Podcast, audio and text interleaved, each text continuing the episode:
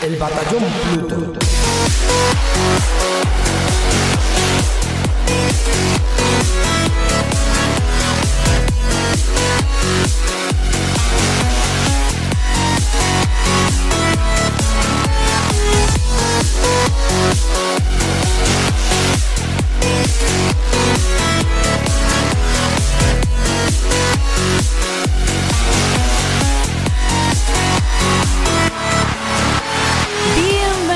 Queridos amigos, queridas amigas, una semana más al Batallón Pluto, el programa sobre videojuegos más escuchado en Alexandria y el favorito de los bichos buri.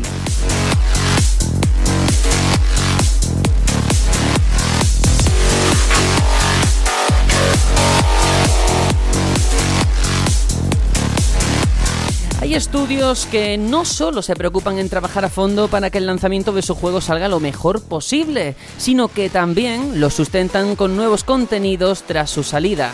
Tenemos casos como el de Rockstar con GTA V, un título que el año pasado recibió más ingresos que en 2013 cuando se puso a la venta.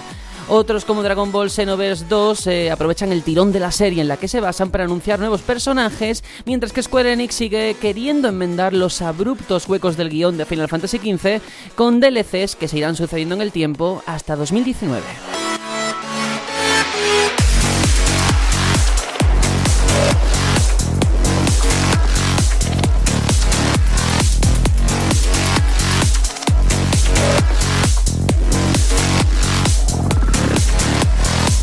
Todo esto es maravilloso, claro. Cada vez que me conecto a Steam tengo un parche de 3 GB en Payday 2, pero cabe preguntarse ya no como jugador, sino más bien como estudio, ¿cuándo hay que dejar morir un juego y pasar al siguiente proyecto? ¿Hasta qué punto estás atado a tu propia creación? Si se sigue jugando, ¿está mal que unos desarrolladores decidan dar carpetazo para poder invertir en su próximo juego?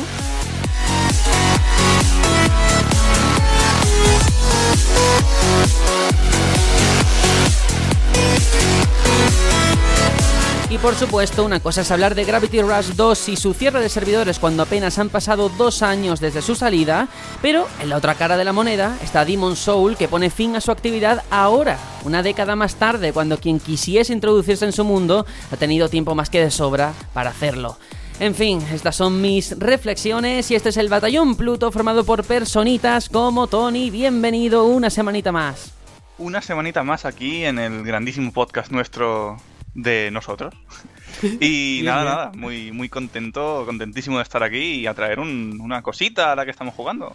¿Y qué cosita es? Lo sabremos después, supongo, ¿no? Sí, sí, hombre, y tanto. Bien. No, a ver, ya, mira, la semana pasada ya spoileasteis cosas vosotros, yo no voy a hacer spoiler de nada. Vale, bueno. ¿Y qué tal te va la vida? ¿Qué tal el gato de tu hermano que has estado cuidando? Sí, sí, sí, un gatete súper, súper re bonito, muy cariñoso, muy mimoso y siempre que puedo le cuido porque soy, me encantan los animales y vaya. De hecho, hoy me he cabreado muchísimo porque me han traído una silla nueva que la mía estaba hecha una mierda y digo, al menos que tenga reposacabezas esta porque tengo la espalda mal. Y después de montarla, tirar los cartones y tal, me dicen, ah, pues además es de piel. Y mira, me he cabreado de una manera, pero de una manera en plan, a ver, gente, sabéis que so- estoy hasta en contra de los zoos, cabrones, o sea, no me hagáis esto. Bueno, a lo mejor es piel sintética, que ahora se estila. Espero, espero que sea piel eso. sintética. Eso espero. Bueno, pues lo dejamos aquí y le damos la bienvenida también a Aitor. Hola, hola. Hola, hola, ¿qué tal estáis? Muy bien, muy bien. Y tú dentro de poco, mejor todavía con eh, esa inauguración de la fibra óptica, ¿no? Bueno, bueno, yo espero que para marzo, no sé qué día exactamente, mm, poniéndonos en lo peor el 31, como muy tarde, espero, espero tener ya fibra y celebrarlo por todo lo alto en Twitch. Ya estoy preparando algunas cosillas, la verdad es que gratamente sorprendido con la facilidad con la que puedes ir montando estas cosillas y, y muy guay. Ya casi listo para, para, para despegar. Muy bien, además streaming, eh, ha habido democracia en Twitter porque preguntaste en una encuesta qué quería que, que- que jugases y ha ganado Dead Space, ¿no? Pero sobrado, ¿eh? Pero muy sobrado. A la gente es muy mala. No sé cómo se Te me ocurrió poner ese sufrir. título. Sí, señor. Bueno, le damos también otra semana más un saludo, un cordial saludo a Juanjo. ¿Cómo ha ido todo? Hola, muy buenas a todos. Pues semana, semana de mucho trabajo, así que tampoco he podido viciar mucho, pero, pero bueno, algo, algo he podido tocar.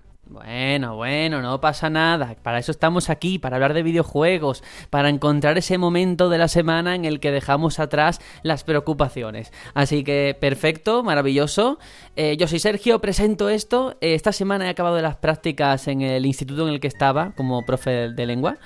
Y hay que decir que los niños eh, son bastante gamers, ¿eh? O sea, yo recuerdo que yo ponía el ordenador para poner cosas en la pizarra digital y tal. Y yo tenía mi fondo de Final Fantasy XV y todo el mundo, hostia, eso es Final Fantasy XV, que sí, sí, sí. Y yo, sí, sí, sí, Final Fantasy XV, sí, señor. Y empezaron a tirarte huevos. Que va, que va, hombre. que no. Pero para que vea que poquito a poco las nuevas generaciones pues van aprendiendo las cosas buenas de la vida. ¿Cómo dicen niños, Sergio? ¿Qué edad tienen esos chavales? Pues eh, de todas las edades, pero bueno, supongo que hasta los 17 años, sí. Vale, ¿y tú cuántos tienes? Yo tengo 23. Eh, no tengo nada más yo. que decir, señor. Hombre, es un mayor de edad con menores A de ver, edad. piensa claro. que tener profes más o menos jóvenes en relación a tu edad es algo guay también. Pero si yo no digo cercano. nada, solo digo que cómo se le ocurre decir los niños. ¿Cómo se le ocurre decir con Hombre, 23 porque son los a alguien nenes. Es una forma de hablar. Yo digo, hay que ver el muchacho, a lo mejor tiene 70 Son años sus el hombre. niños, de forma cariñosa. Hay que ver Nemesio, el muchacho que está ahí, ahí con el tacataca. Hay que ver No me hace ninguna gracia ese comentario. Bueno, anda, vamos con el sumario para contar todos los contenidos del programa de hoy.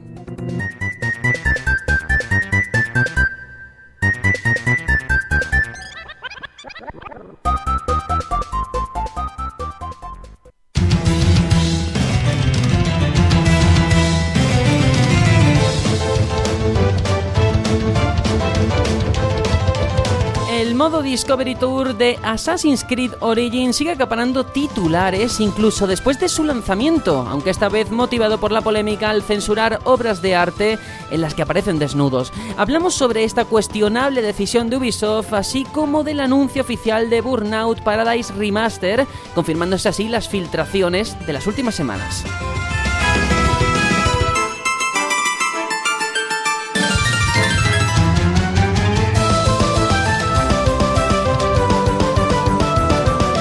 Y hay más noticias y un debate sobre la masificación actual en el mercado de videojuegos. ¿Es un problema que se publiquen tantos títulos? Y de ser así, ¿hay formas de regularlo sin perjudicar a los creadores ni a los consumidores?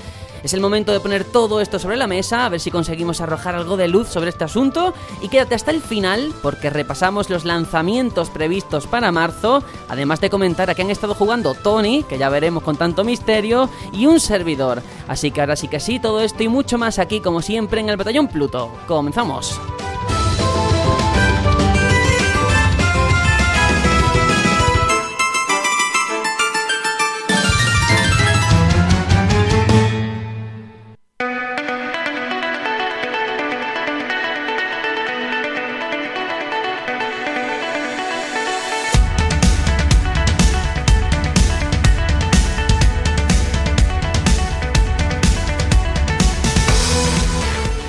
La primera de las noticias no es nada agradable. Antes fuera de mí, que lo estábamos hablando, hay que ver que, complicado ha sido montar la escaleta esta semana porque no ha habido nada de actualidad, nada de... Bueno, pues de información sobre el mundo de los videojuegos que sea realmente relevante, ¿no? Pero, por desgracia, sí que ha habido una que hemos tenido que incluir, que ha sido pues la decisión de Ubisoft en cuanto a censurar y modificar distintas obras de arte del modo Discovery Tour de Assassin's Creed eh, Origins, ocultando senos y atributos sexuales. Bueno, recordemos que este modo que hablamos la semana pasada permite descubrir el Egipto del juego con fines educativos, algo que podría haber llevado a la empresa a adoptar esta postura. Eh, desde la compañía, de hecho, han dicho lo siguiente, han dicho que se trata de una versión adecuada para todo tipo de público, incluidos los más jóvenes, teniendo también en cuenta las sensibilidades culturales, que pudiera ser utilizado por los niños con sus padres y por adolescentes, ya fuera en casa o en el colegio, en todos los países. Por tanto, esta es la postura de Ubisoft, que oye, que sí que ha habido una censura, es cierto, pero es para cuidar y proteger a los menores y a las personas pues con distinto tipo de sensibilidad. Yo no sé si os convence esta postura. A ver, sí que es cierto que en diversas culturas esta censura para pasar el filtro es necesaria. No creo que mm, simplemente no hacerla estuviese fuese lo mejor por el hecho de poder llegar a más culturas, pero hombre, dame la opción de censurado o sin censurar. O en esas culturas, pues haz un release del juego con el modo censurado ya capado para siempre, pero mm, al fin y al cabo, esto es parecer una tontería, pero tapar partes con lo que sea es un trabajo más. Al final te va a costar menos horas que muchas otras cosas. Pero hombre, es una inversión de pasta. No sé, mínimamente creo que en esas culturas donde sí que esto eh, puede ser una ofensa o como lo quieras llamar, vale, ofrecerles ese modo, pero a las que no, ¿por qué no nos pueden ofrecer el modo normal? Bueno, ¿y los demás qué? ¿Cómo veis todo esto? Pues yo, la verdad, me parece mal. Que, me parece mal que te lo censuren per se. Eh, yo estoy con Tony. ¿Por qué no hay un modo como está el modo sangre en muchos juegos? Que tú pones sangre y lo quitas. Pero también veo que, que- que en la vida en la que estamos, en la sociedad en la que nos encontramos, no me extraña esa toma de decisiones porque es muy fácil, es muy fácil que, te, que tengas un problema por culpa de esto. Y se han curado en salud, para mi gusto de más, pero, pero es que lo, lo comprendo, en el fondo lo comprendo aunque no esté de acuerdo. Pues sí, yo bueno, sí. no lo comprendo y tampoco estoy de acuerdo. Quiero decir, eh, esas estatuas, esa- todo eso está en el mundo real y está sin censurar. Y los niños tienen acceso a ver esas obras en, en fotos o, yendo al museo o lo que sea. Entonces, no, no entiendo por qué han tenido que tomar esta, esta decisión, ¿no? Entiendo que la parte jugable, el juego en sí, tiene ese PEGI 18 y todo lo que quieras, pero esta parte que digamos que es, es como una especie de módulo que puedes sacar para lo que dijimos la semana pasada, ¿no? Eh, eh, meterlo en museos y tal. A mí me parece que eso debería estar para todos los públicos disponible Yo- de forma clara. En este sentido sí que pienso un poco como Juanjo, no es por eh, justificar la decisión de Ubisoft, que sí que es cuestionable y que al final ya no es protegerles de algo, bueno, un contenido violento, es que es algo natural. Quiero decir, e- es mostrar el cuerpo humano, e- es cultura lo que estás ocultando y lo que no estás dejando que la gente vea. Pero al margen de eso sí que hay dos aspectos a tener en cuenta. Primero, que esto no es un juego, que esto es un contenido que se ha sacado, como ha dicho Aitor, como un módulo que han extraído y por tanto eh, cualquier universidad, cualquier colegio lo puede comprar así tal cual y por tanto tiene que estar habilitado o adaptado para quien lo quiera poner en un museo y para el que lo quiera poner en su casa. Vale. Y luego, sobre todo, yo no sé si tiene más culpa Ubisoft o eh, toda esa gente que seguramente se hubiera lanzado y seguramente se habrá lanzado contra Ubisoft. Me refiero a todos esos Flanders, a toda esa sociedad que como siempre hemos criticado, es verdad, muy puritana, Sí. que son los que luego hubieran dicho, hay que ver Ubisoft, te voy a demandar porque mi hijo no tiene por qué haber visto esto. Entonces, al final no es tanto la culpa de Ubisoft, sino como una respuesta de la compañía a algo que por desgracia ocurre en la sociedad, sobre todo la americana. Pero que claro, yo entiendo que si es un contenido que va a haber personas de muchas culturas diferentes, pues hayan preferido optar por lo seguro. Así lo veo yo. Mira, eh, teniendo en cuenta de que estamos, estamos en una sociedad en la que te van a criticar por todo, por todo, porque ahora mismo están siendo criticados porque lo han censurado. Y lo hubieran criticado porque no lo censuran. Entonces, al final, eh, han decidido que es lo menos mal. Es mi opinión. Creo que han tirado por ahí.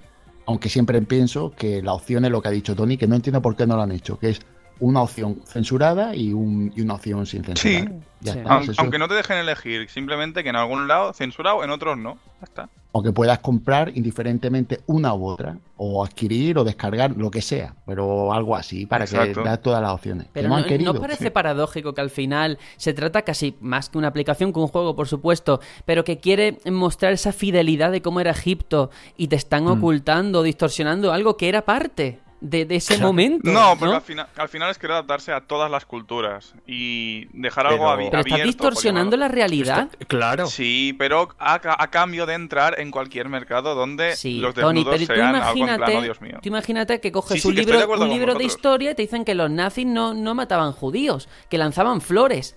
Eh, es que Hombre, a está- ver. están mintiendo a la A gente. ver, claro. Sergio, vivimos en un país donde, donde los libros de historia ponían muy bien a cierto dictador nuestro. Pues, Con pues lo cual sé lo fíjate, que es. claro. Que te quiero decir que al final esa sobreprotección, venga de Ubisoft o venga de quien venga, creo que si precisamente tu juego, la gran baza que tiene, es que cuentas con un equipo de egiptólogos, de una documentación bestial, eh, la estás echando por tierra, ¿no?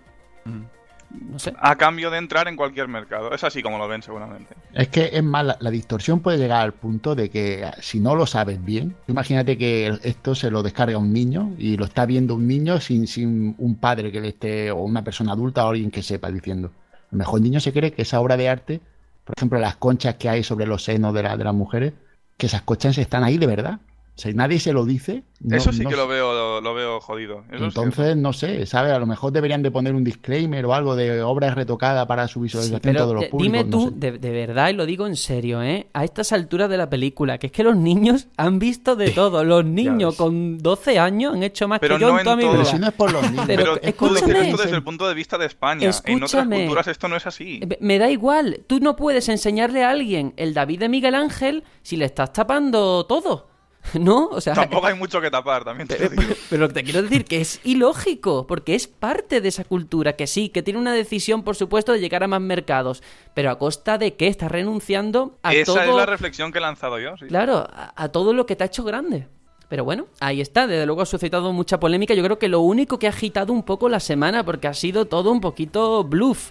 Eh, Por ejemplo, ahora vamos a pasar a la siguiente, Electronic Arts, que ha dado fecha para su próximo EA Play 2018. Este es el evento que siempre hacen antes del E3, en el que muestran todas las novedades en cuanto a juegos y próximos proyectos. Bueno, la fecha va a ser del 9 al 11 de eh, junio en el Hollywood Palladium de Los Ángeles. ¿Qué vamos a ver allí? Bueno, en la nota de prensa ya hablan de Battlefield, de los Sims 4, de los EA Sports y de Anthem, el esperado juego de BioWare, que ya veremos la fecha de salida, si la dan y ya veremos qué ocurre. Pero yo me acuerdo del año pasado, el evento este que montaron, que fue un auténtico coñazo hablando mal y pronto. ¿En cuál vino Mourinho? ¿Hace dos años?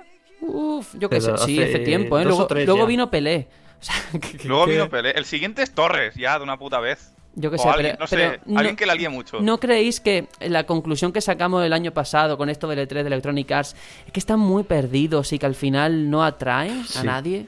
Son A nadie. soporíferos. Yo creo que es que te da sueño. Yo la- cuando lo vi el, el año pasado, yo decía, madre mía, tío, que se tenga que estar comiendo esto por trabajo, ahí apuntando, anotando, qué aburrimiento. Y yo, no sé. Pero, no- pero tienen en sus manos el poder acabar con este aburrimiento. Yo propongo, como idea, este año que venga Zidane. Y al que aburra, cabezazo. Ay, Dios mío. No, pero yo sobre todo sé. que no empiecen con los tamborileros esos del año pasado del Madden. Es que ah, tienen que revisar mucho esa, esa conferencia, ¿eh? Tienen que El ponerla muy al día. Pero el concepto de espectáculo con los tamborileros creo que lo hicieron bien. Al menos el concepto. Pero Pero, qué claro, espectáculo, depende de la cultura. Qué espectáculo. Si era gente, aparte de esa parte que de luego sí que fue un, fue un show, pero todo lo demás era gente allí jugando, ellos, en una pantalla. Y es como, bueno, pero es que tienes a millones en tu casa, o sea, en sus casas. No pienses Sí, en a- los 100 que tienes en el recinto y piensa en los millones que te están viendo por Twitch. Ahí estoy de acuerdo. Pero quiero lanzar, estoy de acuerdo, pero quiero lanzar a- al, al aire una reflexión que esto es algo que Electronic Arts lo tiene muy jodido por esto, que es que tienen Madden y tienen eh, FIFA como las dos grandes IPs de deportes. Pensad en que cuando ponen algo de Madden, toda Europa desconecta. Y cuando ponen algo de FIFA, toda América desconecta. Esto tiene que ser muy jodido. Ya, bueno, pero es que para eso les pagan a ellos, son creativos. ellos Ya, ya, sabrán cómo hacerlo. El problema no es la parte de sports solamente. El problema es todo, desde que empieza hasta que acaba el Sí. evento. Que es que no tiene interés alguno. Pero es que a, a lo mejor tenían que plantearse incluso hacer un evento en L3. Aparte de que su evento es a- aparte, fuera, en- no está dentro de lo que es el recinto, a lo mejor se lo tendrían que plantear y decir, mira, Sí. nosotros no tenemos un contenido tan impactante como para hacer una gala. Pueden hacer como hacen otros, que es en galas de otros, eh, de Microsoft, de Sony o lo que sea, y presentando títulos ahí. Y no les vendría mal, yo estoy seguro de que les vendría mucho mejor que lo que están haciendo, en mi opinión. Sí. Yo también pienso como Juanjo, porque al, al final yo me pongo a ver y digo, a ver, a ver, ¿qué me, qué me puede interesar este año de EA? Mm, el indie de turno que saquen, que financien, y que Anthem ya sabemos que se va el año que viene, ver cómo ha evolucionado. No, y Eh, el año que viene se irá el que viene también. Esto es demasiado grande como para salir este año que viene. de gente trabajando, gente dibujando, pintando. Bueno, dirán que han escuchado a la comunidad. Sí, sí, sí. sí. Sergio, Que hay Star gente, Wars en desarrollo. gente trabajando que sabemos que van a echar en, en dos o tres meses cuando No, eso no lo proyecto. digas, hombre, que me da mucha pena. Pues es así, ¿eh? Con los de Bill Ceral que hicieron, los sacaron trabajando y lo echaron a los dos. Bueno, no seamos muy No, en principio los han recolocado casi todos, ¿eh? Bueno, hay más cositas porque decíamos, bueno, eh, ¿qué tiene Electronic Arts? No sé qué tendrá guardado para el E3, pero antes sí que hay una noticia porque Burnout Paradise Remaster eh, va a estar disponible el próximo 16 de marzo para Play 4 y One en físico y digital por, ojo, el precio, 40,99 euros. Eh, más tarde va a llegar a PC en una versión para Origin. Bueno, al mítico juego de Criterion le toca una remasterización moderadamente básica, la verdad, eh, con resolución 4K y 60 FPS en Play 4 Pro y One X, pero sin otros retoques o cambios destacables en el apartado visual. Sí que tiene todo el contenido descargable que salió después, que si las motos, los coches de las películas y nuevos escenarios, pero poco más. Y de hecho eh, es bueno porque en la nota de prensa hablan como el juego que hizo grande a Criterion. Cuando todo el mundo habla de Criterion siempre piensan en Burnout Paradise. ¿Y quién hace el juego? ¿Criterion? No, lo hace Stellar Entertainment, que para el que no lo conozca es... ¿Criterion? ¿Qué, Sí. qué está haciendo ahora Criterion? ¿O qué es lo último que hizo? Pues buena pregunta, pero espérate porque es que Stellar Entertainment es el nuevo estudio de Paul Ross. ¿Quién es Paul Ross? El fundador de Criterion y el fundador de Burnout. Es decir, que aunque no sea la Criterion de ahora, sí que está en buenas manos el proyecto. Pero bueno, mira, un gran clásico que vuelve, ¿no? Y a precio reducido, pero no, porque bueno, yo creo que por más de 40 euros, yo no sé Es que si está podría- a, medio reducido, camino. ¿no? El, el precio es un poco raro, sí. ¿verdad? ¿Verdad? Sí, sí. Bueno, el, el Dark Souls Remaster está por este precio, así que no, no creo que te salga No, mucho está, de... a menos de 40 euros. Ahora mismo está Bien. a 33. No, eh, eso en Switch. En Play 4 y en One creo que está, se mantiene en 40, ¿eh? Bueno. Estoy, estoy- estoy casi seguro de lo que digo, pero bueno, que dentro de lo Sí. que cabe un precio medio normal para ser un remaster me parece caro, pero está dentro de lo, de lo normal. Lo que no sé es si, si las mejoras que, que tenga el juego serán suficientes como para llamar a, a- a su público. Claro. El tema de Criterion, acabo de investigar y lo último que han hecho es eh, el- la expansión está para el Battlefront, el Battlefront 1, para VR, para el X-Wing VR este que hicieron de Rogue One para PlayStation VR. Mm. No pone nada más, lo demás es Need for Speed Most Wanted, Hot Pursuit, el Burnout Paradise Remastered... Ah, ojo, ¿cómo? ¿Qué? Aquí pone en la web de Criterion Burnout Paradise Remastered. Sí, bueno, pero no se encargan ellos. A ellos Mm, lo pondrán porque tendrán los derechos. Mm, Pues no lo Exacto. sé. Pues claro, sí, supongo que... Claro. Supongo, no lo sé. Eh, Esta puede ser una respuesta a, a ese Need for Speed Payback que no ha salido tan, tan bien. Posiblemente, sí. O- eso es una cosa que me gustaría ver. ¿Van a incluir aquí micropagos, loot boxes y cosas de esas? Eso habría que verlo, ¿eh? A ver si el remaster para eso sí les da. Hombre, depende de cómo funcione el remaster. Yo no creo, a ver, Burnout es que es una saga que llevaba ya un poquito parada bastante tiempo, que tiene su público, Sí, es muy querida. sí. pero no sé yo si ese factor, ese reclamo de que vuelve el Paradise Remaster va a atraer tanto la atención. Yo creo que no ha despertado mucho interés por ahora, ya iremos viendo conforme pasen los días y las semanas.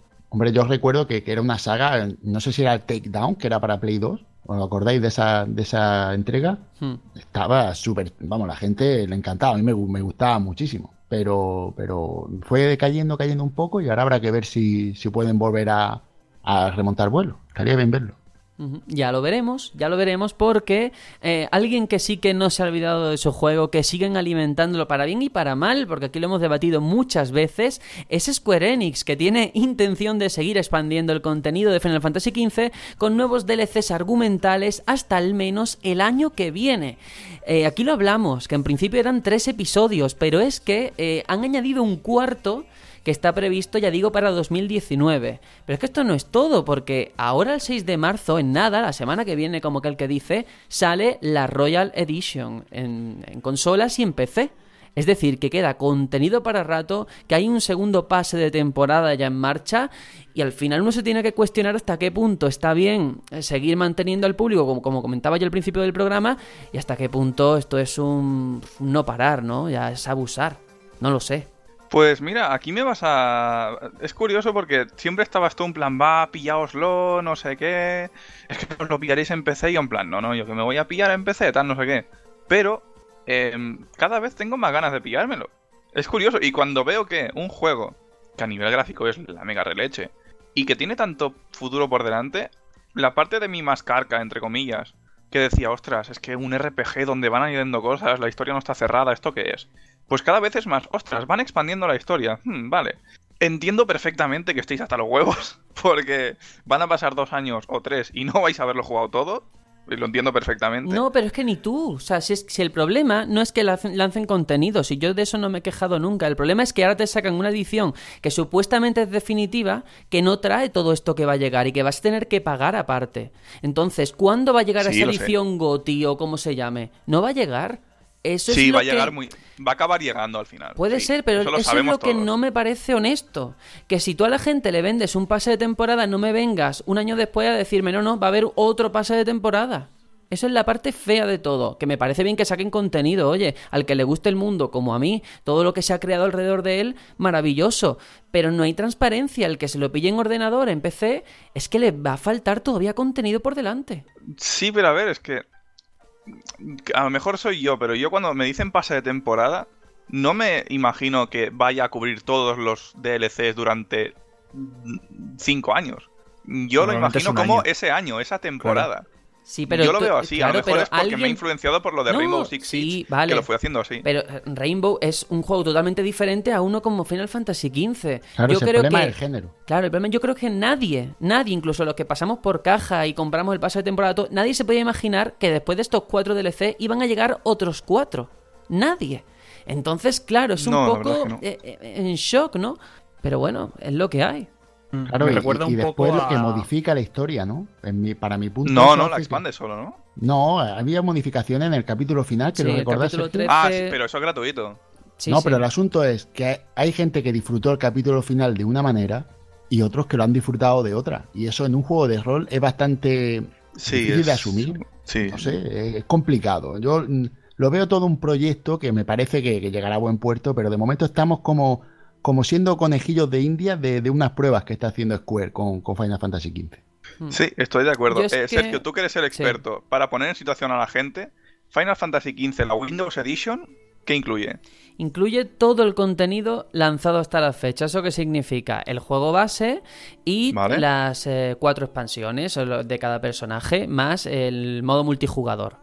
O sea, el episodio. Episodio Ignis, Ignis, Gladio, Pronto. Pronto, y el Comrades, que es este multijugador.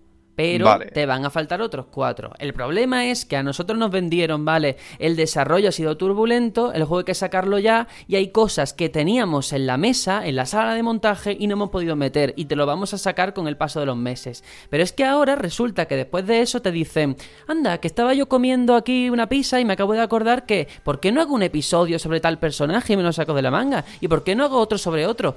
O sea, eso ya no estaba concebido en el desarrollo. Y eso es lo que me parece un poquito sucio, un poquito guarro. No haber explicado eso a la gente. Cuando desde que salió el juego del día 1 ya sabíamos que faltaba información sobre Luna Freya, faltaba información sobre el villano. Y nadie nos dijo, oye, a ciencia cierta, va a haber información sobre esto con un DLC. No, no, nos lo han dicho un año después. Claro, y, y A lo lo mejor peor ni lo sabían. es que no, es el problema, es que ellos no lo sabían seguramente, es verdad. Pero el tío, problema de que ellos ni lo sepan es que en un, en un juego de rol, donde se supone que la historia es el centro, es la base de- del juego, si tú me estás diciendo que no me hago la historia entera o que te la puedo ampliar dependiendo de cómo el juego venda, la historia ya falla mm, de inicio, per se. Por lo menos pienso que, que deberían de dejar cerrado todo y, y- y no lo hacen así, ¿no? Me parece bastante raro para el género que es en concreto. Sí, pero para mí, si lo que hacen son pequeños spin-offs, como lo han hecho hasta ahora, pues tampoco creo que sea tan tan bestia. Ahora, el tema, sí que esto me surgía la duda. ¿Han ido, han ido haciendo eventos y tal, el de Assassin's Creed y no sé qué? Sí. ¿Eso sigue estando Sigue o era una cosa estacional? No, no, Ah, está, vale. está. Pero o sea, todo, Sí, está el del Festival Mogu Vale. Chocobo y el de Assassin's Creed. El hecho es que eso que tú comentas, que era opcional, que yo aquí lo he defendido y lo sigo defendiendo. Oye, no necesitas saber eh, qué ocurrió en tal tramo eh, de la historia con Gladio. A lo mejor, pues tú te conformas con lo que sale. Vale, el problema es que no sabemos si esa estructura, eh, ese núcleo argumental de cada episodio se va a mantener en los siguientes o va a ser más importante, porque un villano, es que yo os lo digo de verdad a los que no lo habéis jugado, el desarrollo, el arco argumental del villano de este juego es terrible, no te cuenta nada. La relación de. Luna Freya con Noctis no se entiende. No se entiende. te enteras, Eh, no te eh, enteras. Efectivamente, no te enteras. O Entonces, sea, sientes como que has llegado tarde a la película y esos días se conocían de alguien, de Cla- antes o cómo? Claro, y yo creo que eso es incluso más importante eh, que el hecho de que tú me hables de pronto, en un momento dado. Entonces, no entiendo eh, cómo primero me sacas lo de los amigos, que parecen spin-off, y ahora esto que yo lo considero más importante, más crucial, lo dejas para después. Por, por ponerte un ejemplo, Tony, em, la relación que tienen Noctis y Luna Freya, Sí. la intuyes, pero no la ves. Realmente, en 20 horas de juego, tú... Lo intuyes Pero por eso lo no que es malo lo intuyes por lo que hablan los personajes. Exacto, pero, pero no es malo, pero tú no te, te llegas a meter en por qué él se preocupa o deja de preocuparse porque no, no lo sabes, ¿sabes? Es que eso es muy típico de juego Pero de vas rol. desarrollando tú tus teorías. No creo que eso sea Tony, malo. pero Yo, A mí me, molestaría más lo que dijo Sergio de que pronto creo que era, volvía un rato después con una cicatriz. ese Ahí sí que ya veo que me van a hacer pasar por caja por saber qué hay en esa cicatriz. Pero esto, Que a lo mejor ha abierto mal un tapón de algo. Pero- no, pero, pero- pero esto es importante. Es que, claro, no, no lo has jugado, pero en el momento en el que tú lo juegas y tú ves. Es que no quiero decir nada, pero hasta el logo del juego tiene, tiene un motivo argumental y tiene que ver con la relación Hostias. entre ellos dos. Como todos. Fíjate. Sí, sí, como todos, efectivamente. Pero fíjate tú la importancia de explicarte bien esa relación que no entiendes. Que no entiendes y que, al- No. y que al final le quieren dar mucho dramatismo, ahí me quedo, pero tampoco entiendes lo suficientemente bien. Sí, sí es fácil de explicar, bueno, quiero decir, fácil de entender si se explica con otro ejemplo de otro juego de rol muy mítico, Sí. eh, Cloud y Aeris, ¿vale? Final Fantasy VII. No voy a spoilear nada, solo decir que es una relación muy especial. Y es una relación muy especial a la que llegas si, si lo has visto. Si lo has visto y lo has vivido, llega un momento en el que si lo ves y lo vives, entonces cuando pasa lo que tenga que pasar, lo vas a sentir. Pero si no lo ves y lo vives, lo puedes intuir, pero no lo puedes sentir. Es complicado en un juego de rol no, no enseñártelo para que, para que no lo vivas. Efectivamente. Pero bueno, ahí está, ya veremos qué pasa. Eh, Aitor, yo creo que tú eh, tenías interés en esta Royal Edition, ¿no? Sí, ahora que sale en PC me he estado aguantando. He aguantado estoicamente sin ni un solo spoiler, así que agradezco que no hayáis dicho nada más de la cuenta. Y básicamente, bueno, yo antes iba a decir una cosa, pero realmente al escucharte, pues más o menos me ha cambiado un poco la percepción. ¿no? Eh, más o menos iba a decir algo así como que para mí lo, lo malo era los primeros DLCs y no estos. Quiero decir, el hecho de que te vendan los episodios de Prompto y demás eh, fuera del juego es como paga por cosas recortadas. Y esto que es absolutamente nuevo, yo lo veo como algo guay, como algo de expansión. Sí. Pero si me está diciendo que esto es más importante y lo otro no era tan importante, mm, ahí a lo mejor eh, Estoy de acuerdo. No han elegido bien, ¿no? Claro. Los A ver, tampoco puedo juzgar hasta qué punto esto es más importante que el primero hasta que salgan los capítulos. Claro. Pero ya de por sí, por la temática que han planteado, yo personalmente, a título personal, creo que es importante, interesante. Porque el villano es que te lo cuentan con objetos por el escenario, con papeles, en el capítulo 13. Que eso es... Vaya, eso me lo han copiado a mí. Sí, eso es About the List, versión Square Enix. y eso es muy cutre, muy cutre, lo siento, Tony. Entonces, Hombre, a ver, bueno, para un equipo multimillonario es un poco cutre. claro, ahí estamos. Para mí, que soy un mierda en su casa, pues hombre, es lo es que tengo. un pasillo con notas. Notas que el tío, antes de haber hecho lo que fuese, le iba dejando por el suelo. En fin, bueno, nos vamos a quedar aquí porque hay otra noticia que me interesa también mucho comentar y es que Blizzard ha anunciado una actualización para Warcraft 3 a 16 años de su lanzamiento. El parche eh, va a añadir soporte para pantallas panorámicas y salas de espera de hasta 24 jugadores para las partidas personalizadas. Bueno, la compañía Carly californiana eh, va a celebrar los días 27 y 28 de febrero, es decir, en nada, el primer Warcraft 3 Invitational, una Joder. competición en las oficinas de Blizzard donde se van a juntar eh, importantes eh, nombres de la comunidad para que se peleen a ver quién gana. Y tú dices, bueno, ¿a mí esto para qué me importa? Pues porque eh, si nos vamos atrás en el tiempo, en junio de 2017, Blizzard publicaba una oferta de trabajo donde se mencionaba eh, un posible remaster de Warcraft 3. Y en noviembre ellos decían, vale, vale, pero nosotros no vamos a sacar ningún remaster hasta que el juego original no alcance la perfección mediante parches. Y aquí tienes un parche. Es decir, que puede que haya un remaster de Warcraft 3, ¿eh? Si eso es así, insta solve. O sea, Sí, sí. ¿En serio? Warcraft, Hostia. sí. Warcraft 3, o sea, yo no he sido jugador de WoW, pero Warcraft 3 para mí guau, es uno de los juegos de mi niñez junto a Age of Empires. El mío Y, también. Uf, sí, sí. Grandísimo. O sea que Este y- ojalá, y, el ojalá sea Frozen. Throne, la expansión, vamos, Eso brutal. Yo llego a entender ese, ese amor por Blizzard que es casi religioso por mucha gente, por este tipo de cosas, ¿no? Lo hicieron ya con Diablo, recuerdo no hace mucho una actualización para Diablo 2 para poder jugarlo en Windows 10, que, que dices tú, ¿quién hace esto? Pues lo hace Blizzard. Y ahora hacen esto con un juego de 16 años y dices tú, claro, ahora comprendo ese cariño y ese... porque ellos mismos se dedican a sus juegos de una manera diferente al resto. Y entonces, pues la verdad, comprendo eso perfectamente también es que tampoco tienen muchos. O sea, sí, pero, que tienen, pues, lo cuidan bien. Sí, es verdad, pero, pero mira, pero han cuidado bien Diablo, han cuidado bien StarCraft con ese remaster. El siguiente podría ser este Warcraft. O sea, si es que tiene todas las papeletas, yo creo que es un secreto a voces. Yo creo que sí, porque Warcraft 4 yo creo que nunca lo veremos. Yo creo que hasta que WoW no palme, y eso no sé, yo creo que no pasará nunca como la caída de Steam. Pues lo mejor va a ser Warcraft 3 Remaster. Yo pienso igual. Hay gente que WoW es una forma de vida. ¿eh? Me sí, que sí. Bueno, pues ahí está. Y la última de las noticias es interesante por otros motivos muy diferentes, porque en Noruega, eh, Finn Mistrad y el Consejo del Consumidor del país han acusado formalmente a Nintendo de incumplir la ley de reembolso en la eShop para el continente europeo. Bueno, lo que ellos dicen es que la, la compañía debería ofrecer la posibilidad del reembolso en las precompras y reservas hechas en la tienda digital. ¿Y qué ha dicho Nintendo? Nintendo ha dicho que ellos actúan conforme a la legislación vigente en Europa y que no están haciendo nada mal. El problema es eh, que al final la crítica está en que reservando, pidiendo con antelación un videojuego en la eShop, no se tiene derecho a un reembolso. Lo que tendría que ser una cosa muy básica y rápida en la tienda, Nintendo no lo contempla. Contempla las reservas como compras finales. Y esto, por desgracia, es muy Nintendo, ¿eh? Muy rata. Pero mi pregunta es, según esta, no sé cómo llamarlo, organización del consumidor en Europa, eh, incluso, lo, o sea, reserva o compra, ¿deberías tener el derecho sí o sí a una devolución? No, solo reserva. Reserva, reserva. Claro. Pero la, la cuestión es, ¿tiene lógica hacer una, una reserva de un juego digital. No tiene. A ver, si te dejan predescargarlo, sí, por el hype que tienes, puedes descargarlo antes. Si no es eso, es como, ¿para qué? no, a ver, yo, me, hablando por los casos que existen a día de hoy, que es el caso de Play 4, ¿vale? Tú puedes reservarlo para descargarte el juego antes de su salida y ya tenerlo todo a punto. Y aparte, te suelen regalar, yo que sé, un tema dinámico para la consola, un, una espada dentro del juego, cosas así. Pero bueno, al margen de eso, que cada uno con su dinero hace lo que quiera, yo creo que es una cosa lógica. Lo que no se entiende es que firmes un contrato con sangre reservando un juego. Que, te, que 70 pavos de golpe, porque además encima los precios de la eShop, madre mía. Pagarlo todo, o sea, no, es que pagues un 5% y luego pagas el resto, no, no, aquí pagas todo. o sea, me parece que Nintendo otra vez más sigue a años luz del resto del mundo.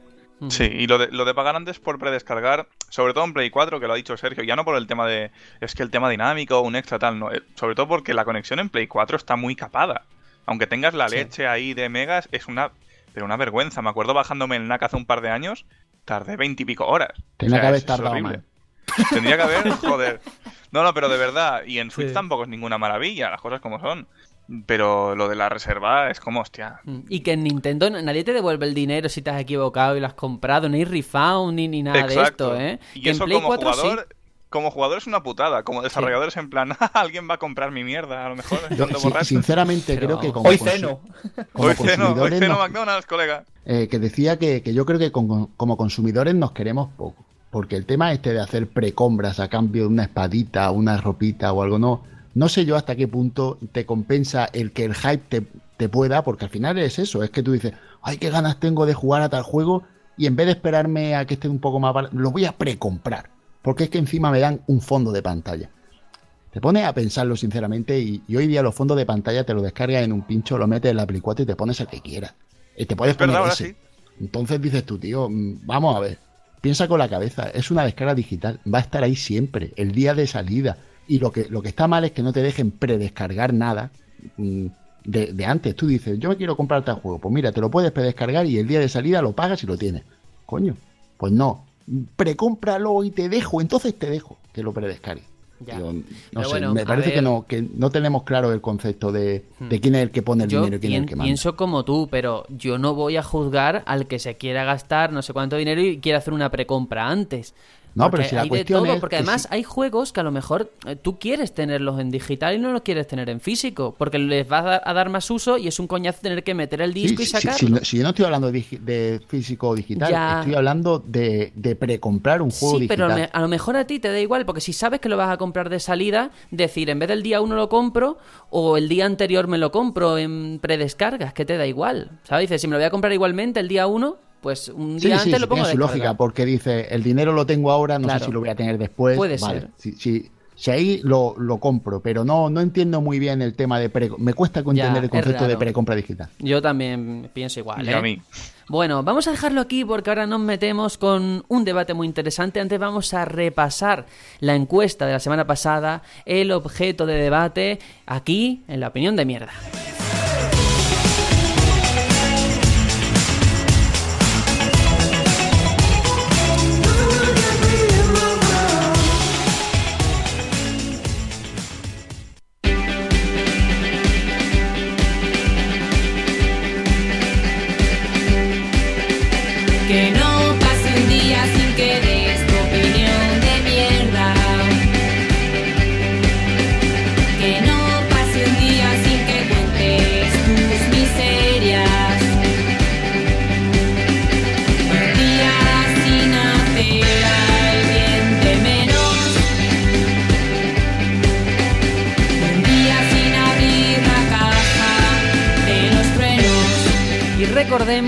La semana pasada hablábamos de la habilidad que necesita el periodista de videojuegos para poder desempeñar bien su trabajo. Si era algo importante, si no era a lo mejor el aspecto más eh, crucial a la, hora de hacer una crítica, un juicio de valor sobre un producto cultural o pues otra serie de cuestiones que estaban sobre la mesa. Por tanto, nos fuimos a nuestro Twitter, ya sabéis, arroba el batallón Pluto y pusimos la encuesta con la siguiente pregunta. ¿Debe el periodista de videojuegos ser buen jugador para desempeñar bien su trabajo?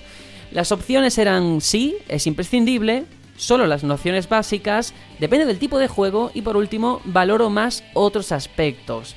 Bueno, yo creo que con todo el tiempo que llevamos esta nueva temporada, eh, ha sido la vez que más complicado, eh, o sea, los resultados son difíciles de hacer una lectura clara, no ha habido un ganador inmediato, sino muchas opciones muy dispersas. Ha ganado entre comillas con un 28% y en empate con otra opción que tiene otro 28%, que depende del tipo de juego y valoro más otros aspectos. Pero es que por debajo, con un 23%, que sí, que es imprescindible pues ser buen jugador. Y por último, con un 21, que solamente las nociones básicas, ya con eso vale para poder hacer un análisis. No hay consenso. No hay consenso, 28, 23, 21. Eh, ¿Qué significa esto? Que esto parece la opinión sobre la educación en España, que no hay consenso. Hostia, es que no hay. No, no, no. A mí me gusta, ¿eh? Que haya. Que haya encuestas en las que la gente no se pone de acuerdo de esta manera. Pero, hostia, cuando es tan importante como esta. Está jodida la cosa. Pero claro, el por, caso es que pero si por eso es un tuviéramos debate. el poder de arreglarlo, no podríamos.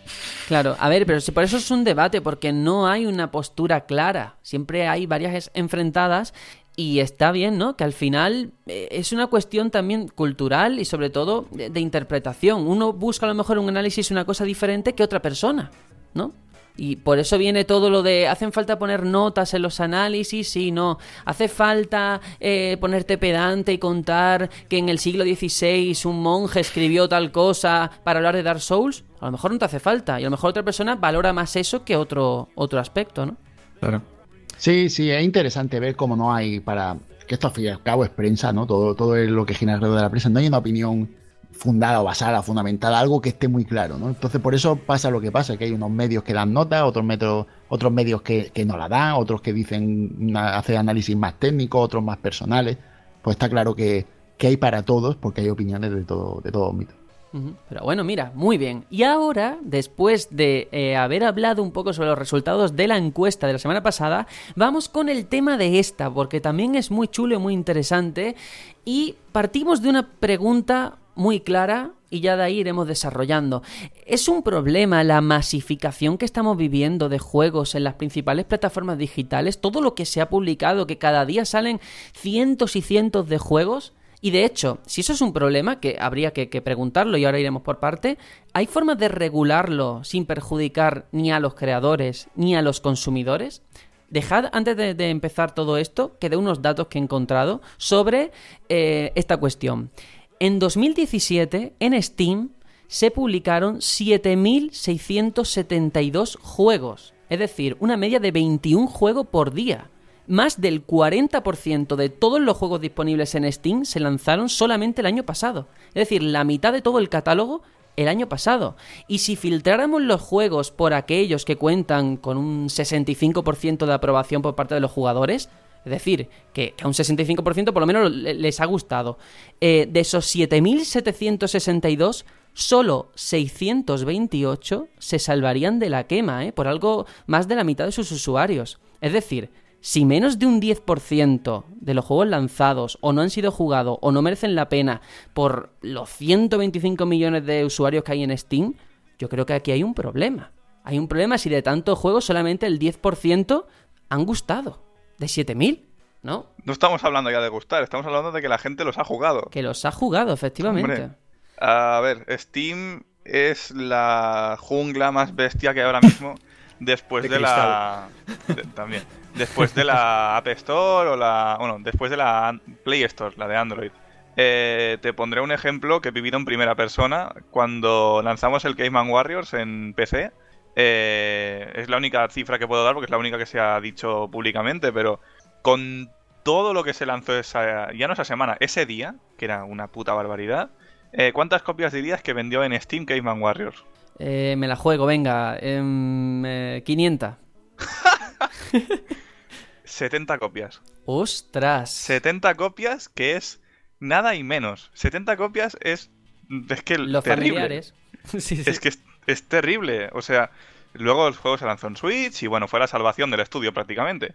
O sea, pero joder. 70 copias te hablo de un juego que puede ser más o menos llamativo, pero que tiene un Kickstarter detrás, que ha enviado muchísimas notas de prensa, que ha ido a eventos, que si Gamescom no sé qué. Pero entonces, ¿tú 70 crees copias en que eh, ese día de salida solamente vendió 70 porque había un aluvión de juegos que taparon a ese? Es que siempre hay aluviones de juegos cada día en Steam. Cada día. Claro. Te- lo digo por, experiencia. Cada día, menos los fines de semana que no lanzan ningún juego porque están en su casita.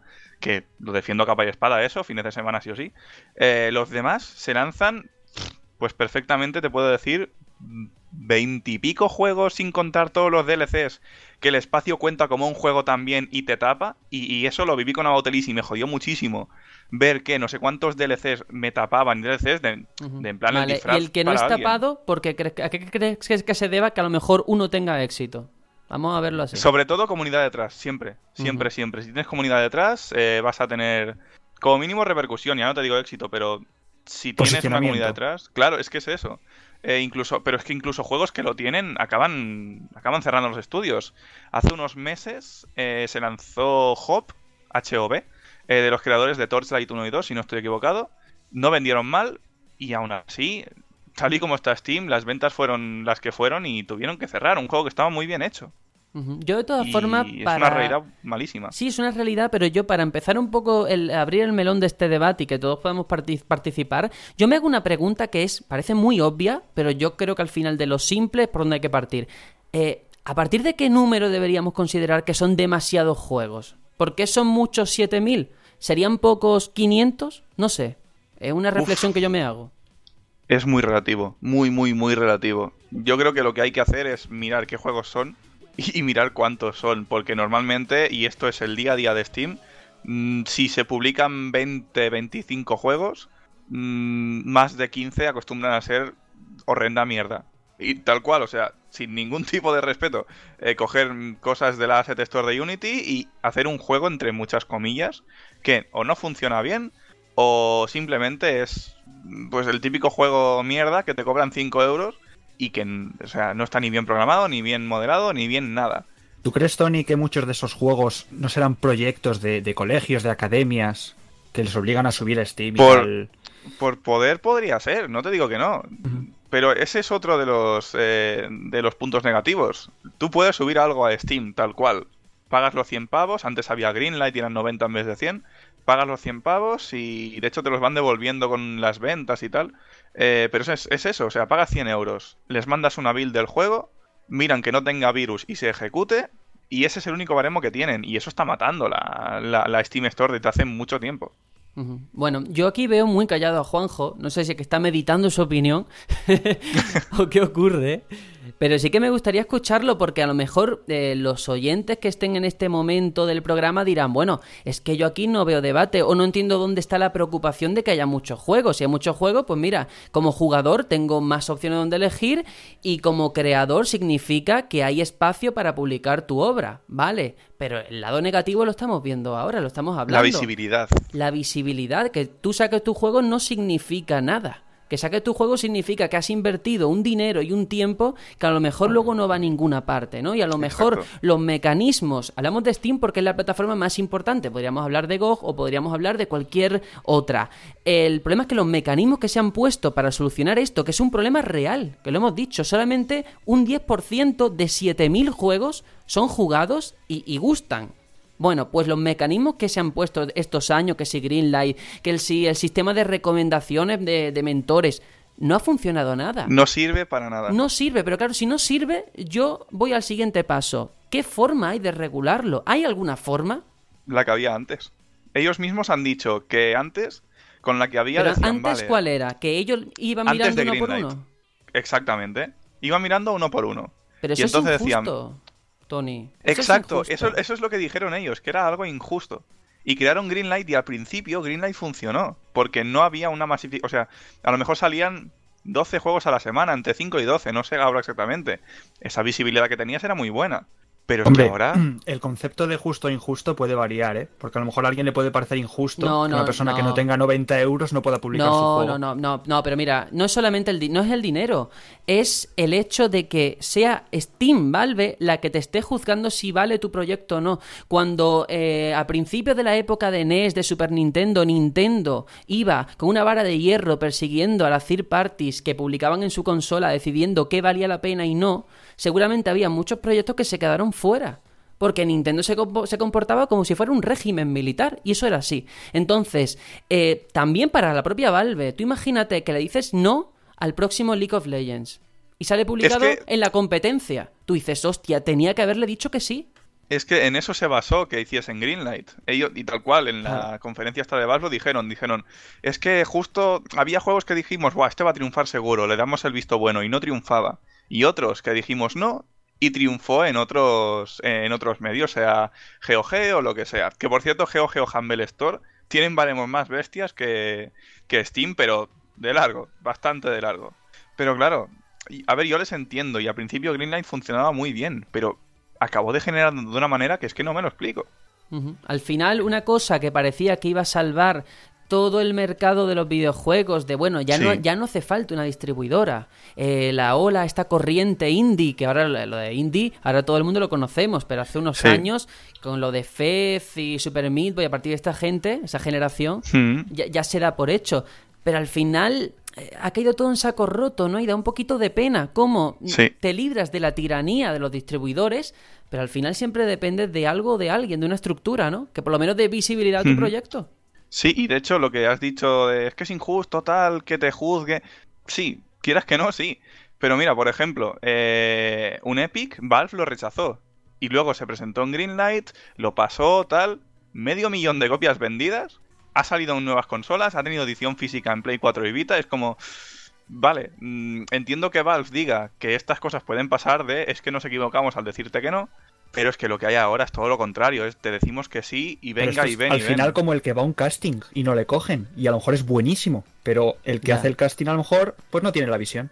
Claro, Mm, a pero lo es- yo creo que es mejor- que haya alguien que te diga que no, Mm. que no alguien que diga que sí a todo el Sí, mundo. pero lo que ha dicho Hitor me ha gustado mucho porque, eh, como en un casting, ¿no? A lo mejor tú dices, bueno, si no me han cogido en el casting, no es que yo no valga, es que a lo mejor no valgo para este perfil de, de este programa o de lo que sea. A lo mejor Steam debería especializarse en un tipo de juego o en un tipo de perfil concreto y tú digas, vale, pues yo como desarrollador me acerco a Steam porque sé que el juego que publica o los juegos que publican son de mi corte, ¿no? Y no a Tutiplane, que a lo mejor hay un juego que solamente que te hace masajes con el mando al lado de, yo qué sé, es verdad, porque lo hay, al lado de un Age of Empire. Especializarse Bueno, más. Hmm. Yo creo que es que esto realmente, si te pones a analizarlo desde viendo el paso del tiempo, esto ha pasado siempre. Si te pones a pensarlo, ya pasaba con la Atari. De hecho, el crack aquel de los videojuegos tan famoso en parte se debió a la calidad de los juegos, que eran malísimos Sí. y se perdió la confianza. Pasó con la Nintendo, con la NES. eh, hay juegos que son auténticos bodrios en la NES, pero bodrios asquerosos. La Play 1 tenía un catálogo muy bueno de grandísimos juegos y tenía otra parte del catálogo infumable, pero infumable total. Eh, la, lo- la única que intentó acotar eso un poco fue Nintendo con la Nintendo 64, que quiso poner unos royalties muy altos a las desarrolladoras y, y- y la cagó, la cagó. Así que al final te das cuenta de que, de que ponerle puertas al campo no puedes y de que si no lo haces tú lo va a hacer otro. Y yo creo que en eso se dio cuenta Steam y dijeron mm, vía para todo el mundo. Y Steam no es el más grande, el más grande es el, el- el Play de Android, ¿no? Y, Sí. y no tiene mu- solución muy buena. Al final aquí hay alguien que se beneficia de esto y, y es la prensa, porque gracias a que hay tantísimo, pues tenemos que buscar algo para, para darnos cuenta de qué es lo que hay, ¿no? Alguien nos tiene que informar, porque es Jones. imposible, es imposible jugarlo a todo, imposible. Nadie puede decir que juega a todo. Sí, pero no tú se puede. fíjate, los casos que me has puesto, que si la época de Play 1, ta, ta, ta, ta, en aquel entonces eh, había más trabas que ahora, y aún así salían juegos de esa forma. El problema Claro. de hoy en día es que no hay un mínimo, que Dallas puede sacar un juego. Ese es el asunto. Hostia Que- puta. No, ¿cuál es, ¿cuál es el mínimo? Y esto lo digo en serio. Tú como publicador tal, ¿qué le pides a un juego? ¿Que, que funcione? Eso es esencial. Pero ¿qué más? ¿Qué más? Pero porque no ha sea un cambiado virus todo, y eso es. Sergio. Ha cambiado todo, Ya. quiero decir. Antes programar. ¿Para bien o para algo- mal? Todo no, todo no, ¿eh? Yo creo que el criterio de los jugadores, cuando una cosa es una mierda, se quejaban antes y se quejan ahora, ¿eh? No, bueno, me pero refiero sí que en nos cuanto hemos vuelto más finos, eso sí. En cuanto a desarrolladores, lo que, lo que yo pienso es que, que antes eran unos elegidos los que podían desarrollar por, el, por cómo se programaba, la herramienta, era necesario tener un algo montado. Hoy día puede programar alguien en su casa y, y hacer cosas muy buenas. muy Gracias. buenas. No, es verdad, No. es el lado bueno, pero Es eh, sí que, ya digo, ha cambiado en el sentido de que ahora somos más selectivos. Ya no solamente desde el punto de vista de creador, el que hace su juego, sino nosotros como consumidores, hay tanta oferta que ya tenemos un bagaje cultural, un bagaje de juegos, que no nos conformamos con lo primero que uno ve. Y eso también es una buena reflexión, ¿no? Que el perfil del jugador ha cambiado. Es a lo mejor antes me te informabas cuenta- por una revista y ya está, y hoy lo tienes todo a tu alcance. Claro. Yo tengo también un poco el pensamiento de que al tener tan poco tiempo ahora, no puedes estar perdiéndolo en investigar, en ponerte el gorrito de Indiana Jones y decir, venga, me voy a, la, a Steam y voy a ver un 30 juegos a ver cuál. No, voy a lo seguro y ya habrá otros que se encarguen de, de sacar de, de todo ese, esa vorágine de juegos, pues cuáles merecen la pena, ¿no? Y ahí yo creo que la prensa tiene un papel fundamental.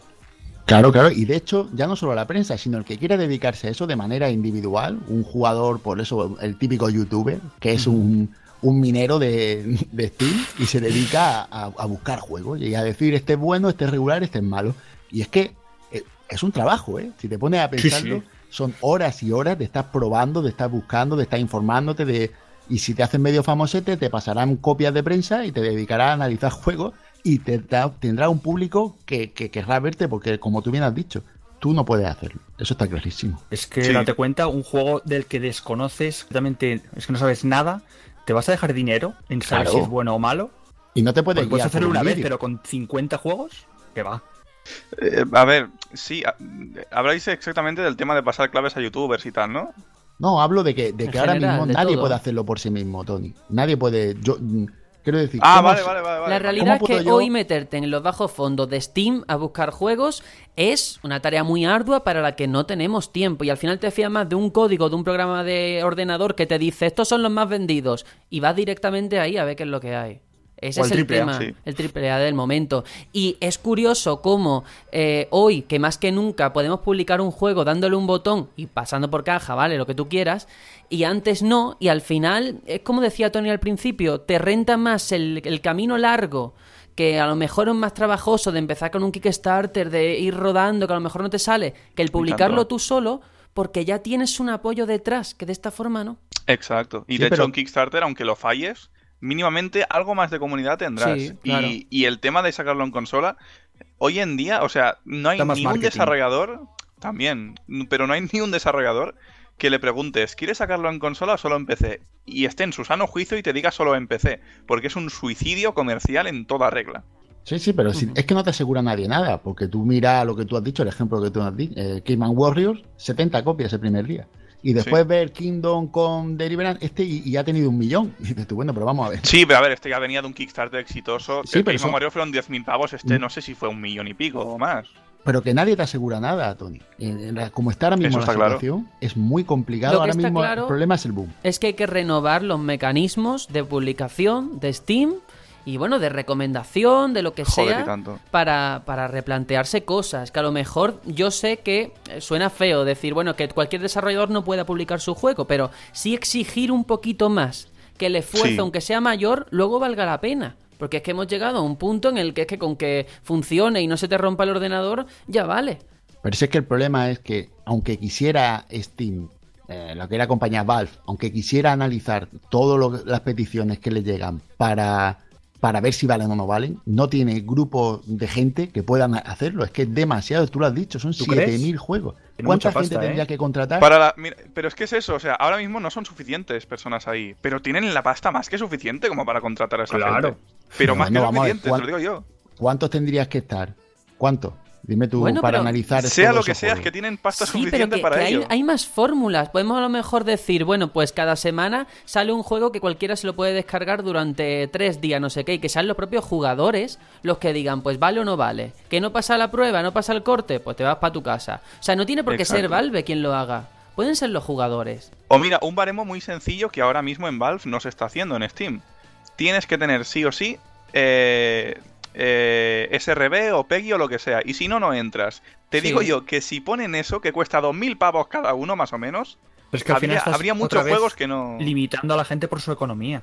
Ya, ya lo sé, y a mí personalmente, bueno, me tendría que buscar la vida, pero es que prefiero eso y que haya gente que no pueda llegar ahí a que se nos llene Steam de mierda y, sea no- un vertedero. No es solamente economía, también es cierto que tener tu sistema PEGI significa que alguien eh, lo ha visto y ha, o sea, y ha pasado un filtro, ¿no? No, pero es un filtro no? de edad, es más el contenido. Bueno, es simplemente pero- decir, vale, no hay sangre, no hay no sé Vale, qué. pero alguien lo ha tenido que, que ver por lo menos para decir que no hay sangre. Sí, que, sí, que sé que es muy básico, pero por lo menos que haya habido un corte, aunque sea pequeñito. Es que, es que, es que hay juegos que no son juegos que están en Steam. Es que de verdad hay bueno, muchos. Pero si tienes el O dinero, que son da igual, porque clones. Te ponen el Sí. PEGI-18 y ya está, ¿no? Sí, sí, sí. El problema solamente es pagar los 2.000 euros. Ahí estamos. Pero a ver, que 2000, que yo recuerde, eran 1000 el PEGI, 1000 el SRB, 2000 el USK, luego tienes el 0, luego tienes el no sé qué, son muchas Ya, cosas. pero tú no Bueno. puedes exigirle a alguien que se lo, que se lo haga todo. Será lo del mercado que quiera vender. ¿no? Claro, claro, obviamente, obviamente. Bueno, eh, no quiero tampoco que nos quede muy redundante el debate. Yo creo que al final eh, sí que es evidente que hay una masificación, que las medidas que hay a día de hoy son insuficientes, que hay que cambiar la situación y que entre todos pues habrá que intentar ver, proponer cosas, a ver si a Valve nos escucha por lo menos, nos escucha aquí en el batallón Pluto y podemos revertir esta situación tan complicada. Y ya está, pondremos una encuesta eh, intentando concentrar todo esto que hemos hablado, pero nosotros ahora nos metemos de lleno con un interludio musical, con un temazo precisamente de Burnout Paradise, se llama Stop. Pero nosotros, desde luego, no hacemos stop. Seguimos, que aún nos queda bastante programa por delante.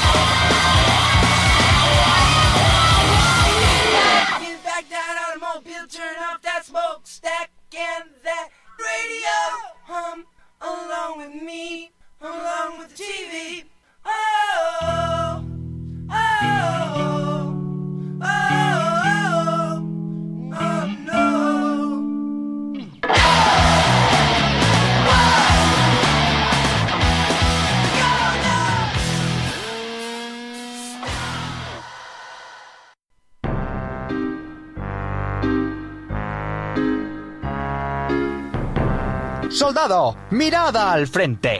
Somos el batallón Pluto.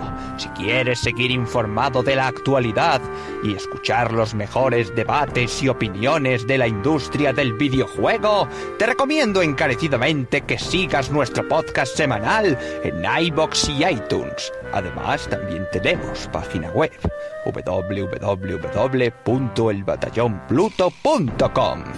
Y si no, también puedes seguirnos por redes sociales. Estamos en Twitter y Facebook. Además, cualquier duda, sugerencia, queja o nota de voz que queráis que pongamos en el programa, podéis hacérnosla saber en info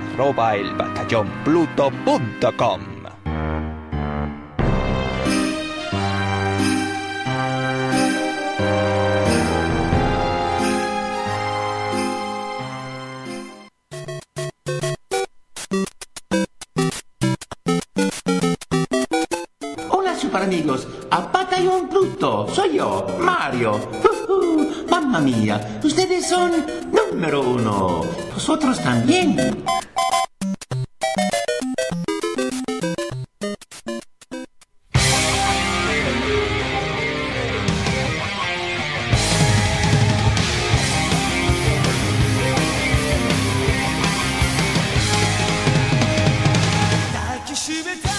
Ya estamos de regreso con nuestro que estamos jugando, que esta semana nos ha tocado a Tony y a mí. Y debo de decir que yo ya he echado un vistazo a la escaleta, he visto de qué va a hablar Tony, me he llevado las manos a la cabeza. Y bueno, a ver, son prejuicios, no es para tanto. Así que Tony, que te lo he puesto el escenario muy negro, pero ahora tú lo vas a contar muchísimo mejor. ¿A qué has estado jugando? Lo primero que voy a contar es que hace dos semanas que sabes que voy a hablar de esto, con lo cual tampoco te... Pero no me rompan la magia, tanto. hombre, que quedan mejor sí, así rompo, rollo la espontáneo. La rompo. Mira, te hago una chilena esa magia porque el juego del que voy a hablar es FIFA 18 para Nintendo Switch. Toma ya. Que últimamente ha vendido bastante bien, lo cual me alegro. Estaba a mitad de precio hace un par de semanitas y dije, hombre, pues... Tony, tú eres futbolero, mm, puedes ganar la Champions mientras cagas, pues vamos a ello. Dicho mal y rápido. Sí, porque otra manera no tiene de que el Atleti la gane, ¿no? Uy, a ver, uy, tampoco ¿cómo puedo en este juego. esto? Mira, vamos a empezar por algo negativo, aparte de tu actitud, Juanjo, que no me gusta. Eh, no puedo ganar la. Champions. No, no, no puedo ganar la Champions en este juego. Al menos no la original. Puedo ganar la Champions hacendado. ¿Qué me dices? Porque otro año más tiene Konami la exclusiva de la Champions y puedo aquí ganar la Champions Cup, no la Champions League. Para lo poquito que tiene Konami, Pero déjaselo. es igual, ¿no? O sea, ¿cambia el nombre o qué? Sí. Sí, pero me toca la, la moral, hombre. Pero es que además hay una cosa que para mí no tiene sentido, que es que la Liga Española, que es la Liga Santander, eh, vale, está. Puedes ganar la Liga Santander, pero la Copa del Rey no está. Es la Copa de España. Y es como, pero no debería ir atado esto, ¿no? Se supone que es como patrimonio español, por llamarlo de No, alguna la, manera. la liga es de la liga y la Claro. copa es de la Federación De la Española de federación, eso es. Ah, amigo, amigo. Pero igualmente es que me suena súper mal. Hay, hay, hay muchas cosas de estas, de licencias y tal en este juego. La serie A, que es la italiana, se llama Calcio A, que para quien no lo sepa se escribe calcio como el de la leche y significa fútbol en italiano. Eh, pero bueno, ya entrando en materia, el juego a nivel gráfico muy bien, de rendimiento también muy bien. 1080p 60 frames en la televisión, eh, 720p 60 frames en la en el eh, me salía Gamepad ahora en, en la Switch, la pantallita perfecto. Los gráficos como tal muy bien, pero pasa lo mismo que pasa en otras versiones de, las otras consolas, que es que hay caras que están horriblemente hechas y no sé si ese es Saúl o Carrasco o mi primo el de Murcia. Eh, de verdad, o sea, hay caras súper bien hechas que digo, hostia, chapó, porque aquí alguien se ha pasado eh, mucho rato, que vale que han hecho el escáner 3D y tal, pero igualmente es trabajo después. Pero es que hay jugadores que le han puesto una cara genérica que tenían ahí y ya está, o sea, y esto molesta un poco que en equipos, hombre, no es el más grande del mundo el Atlético de Madrid, por ejemplo, que obviamente es con el que he jugado, pero macho, mm, me toca los huevos que al que me marcó un gol en la final de la Champions League de hace un par de años tenga una cara genérica, por poner un ejemplo. ¿Y, y la puedes modificar tú o no puedes? Mm, que yo sepa, no, pero si es así, a voy a echar una mano al. Real Madrid que va a temblar España. Lo que podrías coger a tu equipo y ponerle estos caras de estas, de, de lo que son las máscaras estas japonesas chungas Sí, de, sí. de Shogun y No, cosas no, de estas. no llega, no llega tanto. Eh, luego, una cosa que le falta a este juego, que obviamente no es como las otras versiones, en el sentido de que es una versión adaptada, que para quien diga, hostia, qué vagos, es que no han porteado. No, a ver, lo, lo lo vago hubiese sido portear la otra versión y a ver qué sale. Aquí se han currado una versión, sí que es verdad que con assets de versiones anteriores de FIFA, eh, pero totalmente adaptado, que es un, joder, es un curro bastante más de lo que se puede pensar. Pero una cosa que no tiene eh, respecto a las otras versiones es el este modo historia con Alex Hunter y tal, que yo, si os soy sincero, probé el del FIFA 17 y más allá de escuchar a James haciendo un doblaje horroroso, no se me quedó nada mejor. En serio, me, de- me decepcionó mucho y sé que en este caso tampoco es mucho más. Con lo cual, pues... Pasando al modo portátil, eh, o más que modo portátil, el modo con un Joy-Con. El modo con un Joy-Con, que para mí es una genialidad y algo perfecto, eh, tiene algo muy malo. Que es que si tú eres alguien que juega muy bien a FIFA, no es mi caso, eh, vas a echar en, de- en falta botones, que es algo que totalmente obvio, Claro. pero hostia, son botones importantes. No puedes regatear, no puedes cambiar la estrategia en plan ofensiva, ultraofensiva o ultradefensiva o poner autobús. No puedes. Y son opciones básicas que para alguien medianamente pro, yo echo de menos poder regatear y no soy un super pro ni mucho menos. Pues hombre, se echa en falta y es algo... Es algo que dices, vale, mm, puedes llegar hasta esta barrera, pero más allá de esto, si quieres un poco más, no lo vas a tener Pero, con un solo Joy-Con. pero Tony, si juegas con los dos Joy-Con, sí tienes esas opciones, ¿no? Sí, sí, por supuesto, por supuesto. Pero cuando tienes un solo Joy-Con, uno por jugador, no. Bueno, y es algo que sienta mal. Es, un- es mal muy menor básicas. dentro de lo que cabe. Sí. Te da la opción. eh, eh, Sí, peor sí, es sí. La, la consola normal, la, yo qué sé, persona normal, perdón, la Play 4 o la One, que, que, que, que te viene con un mando. Es decir, te Sí, tienes sí, que sí. gastar 50 plomos en otro si quieres jugar doble, sí o sí. Sí, que estoy totalmente de acuerdo, pero decir que es ese es un, es un mal. en- Has dicho un mal menor, yo tampoco como menor, pero tampoco es un super mal. Prefiero que esté y pierda unas pocas opciones, porque al final es algo que yo utilizaré de manera muy casual con gente que tampoco no vamos a echarnos el partido del siglo y necesitamos todas las opciones. Pero es algo que me gusta que esté, pero tiene estos, eh, estas Sería un handicap, sí. Eh, Sí, esto, este pequeño downgrade en cuanto a controles, ¿no? Si se puede llamar así. Y el tema, a ver, eh, también entender que esta, esta visión que tengo yo sobre FIFA 18 en Switch es la visión que tenía alguien muy, muy conservador en cuanto a juegos de fútbol. No soy alguien de jugar online, sí que está el modo Ultimate Team y toda la pesca. Nunca me ha gustado esto de tener que empezar con un equipo de mierda secas que no los conoce ni su madre para luego tener a Ronaldo tras 80 horas y comprar FIFA Points, que me niego. Eh, sino que soy alguien más de vamos a ser el entrenador de este equipo, en mi caso está claro que es el Atlético, y eh, vamos a ganar eh, pues eh, la Copa, la Liga, la Champions, el no sé qué. Vaya, tengo la voz horrible, perdonadme. Vamos a ga- ganarlo todo. Y luego vamos a jugar con, yo qué sé, el Inter y a por la Copa Italiana. O vamos con la, yo qué sé, el, el Dortmund a por la alemana. Soy este corte de jugador de fútbol, no soy de jugar online. Pero sí que he jugado un par de partidas online. De hecho, un par, no, dos, tal cual. En una de ellas me funcionó perfecto, pero perfecto, o sea, fluidísimo, hasta el momento en el que uno de los jugadores se enrabietó y, y desconectó. No voy a decir cuál para que no me tengáis manía. Y ella en la otra fue fatal. Pero fatal en plan de tirones de no puedo jugar, adiós. Y esa básicamente ha sido mi experiencia. ¿Que si lo recomiendo?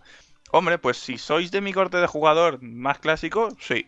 Mm, Si no, pues hombre, ahí ya no os puedo decir por qué no soy ese tipo de jugador. A lo ¿Cuál mejor fue- si buscáis el Ultimate Team, la experiencia definitiva está en Play 4, PC y One. Claro, eh, Tony, ¿cuál fue tu No último FIFA? de- ¿Cuál fue el último FIFA que jugaste? El 15. Bueno, a ver, no, al 17 también con lo de los In-Access. Sí. Ah, vale, vale. Bueno, bueno. Pero que te ha gustado, ¿no? La versión portátil, rinde bien. Sí, sí, sí, es una versión más que digna. Pero es eso, si queréis una versión para darle al Ultimate Team, no es vuestra versión. Yo tengo dos preguntillas que hacerte en cuanto al hardware de Switch, cómo se implementa Sí. en, en el juego. ¿Se aprovecha algo la pantalla táctil o el giroscopio de los Joy-Con? Para nada, nada. Vale. Es que me acuerdo, me acuerdo a esos ports a Wii que para, que para Uf. chutar había que agitar el Wiimote y... uf, Sí. No, no, No, no, no, muy terrible, muy terrible, muy terrible. No, aquí es mucho más clásico. ¿Y se siente genial. que estás jugando a un juego de generación anterior, Tony, o, se ve actual? Me refiero a los gráficos y todo eso.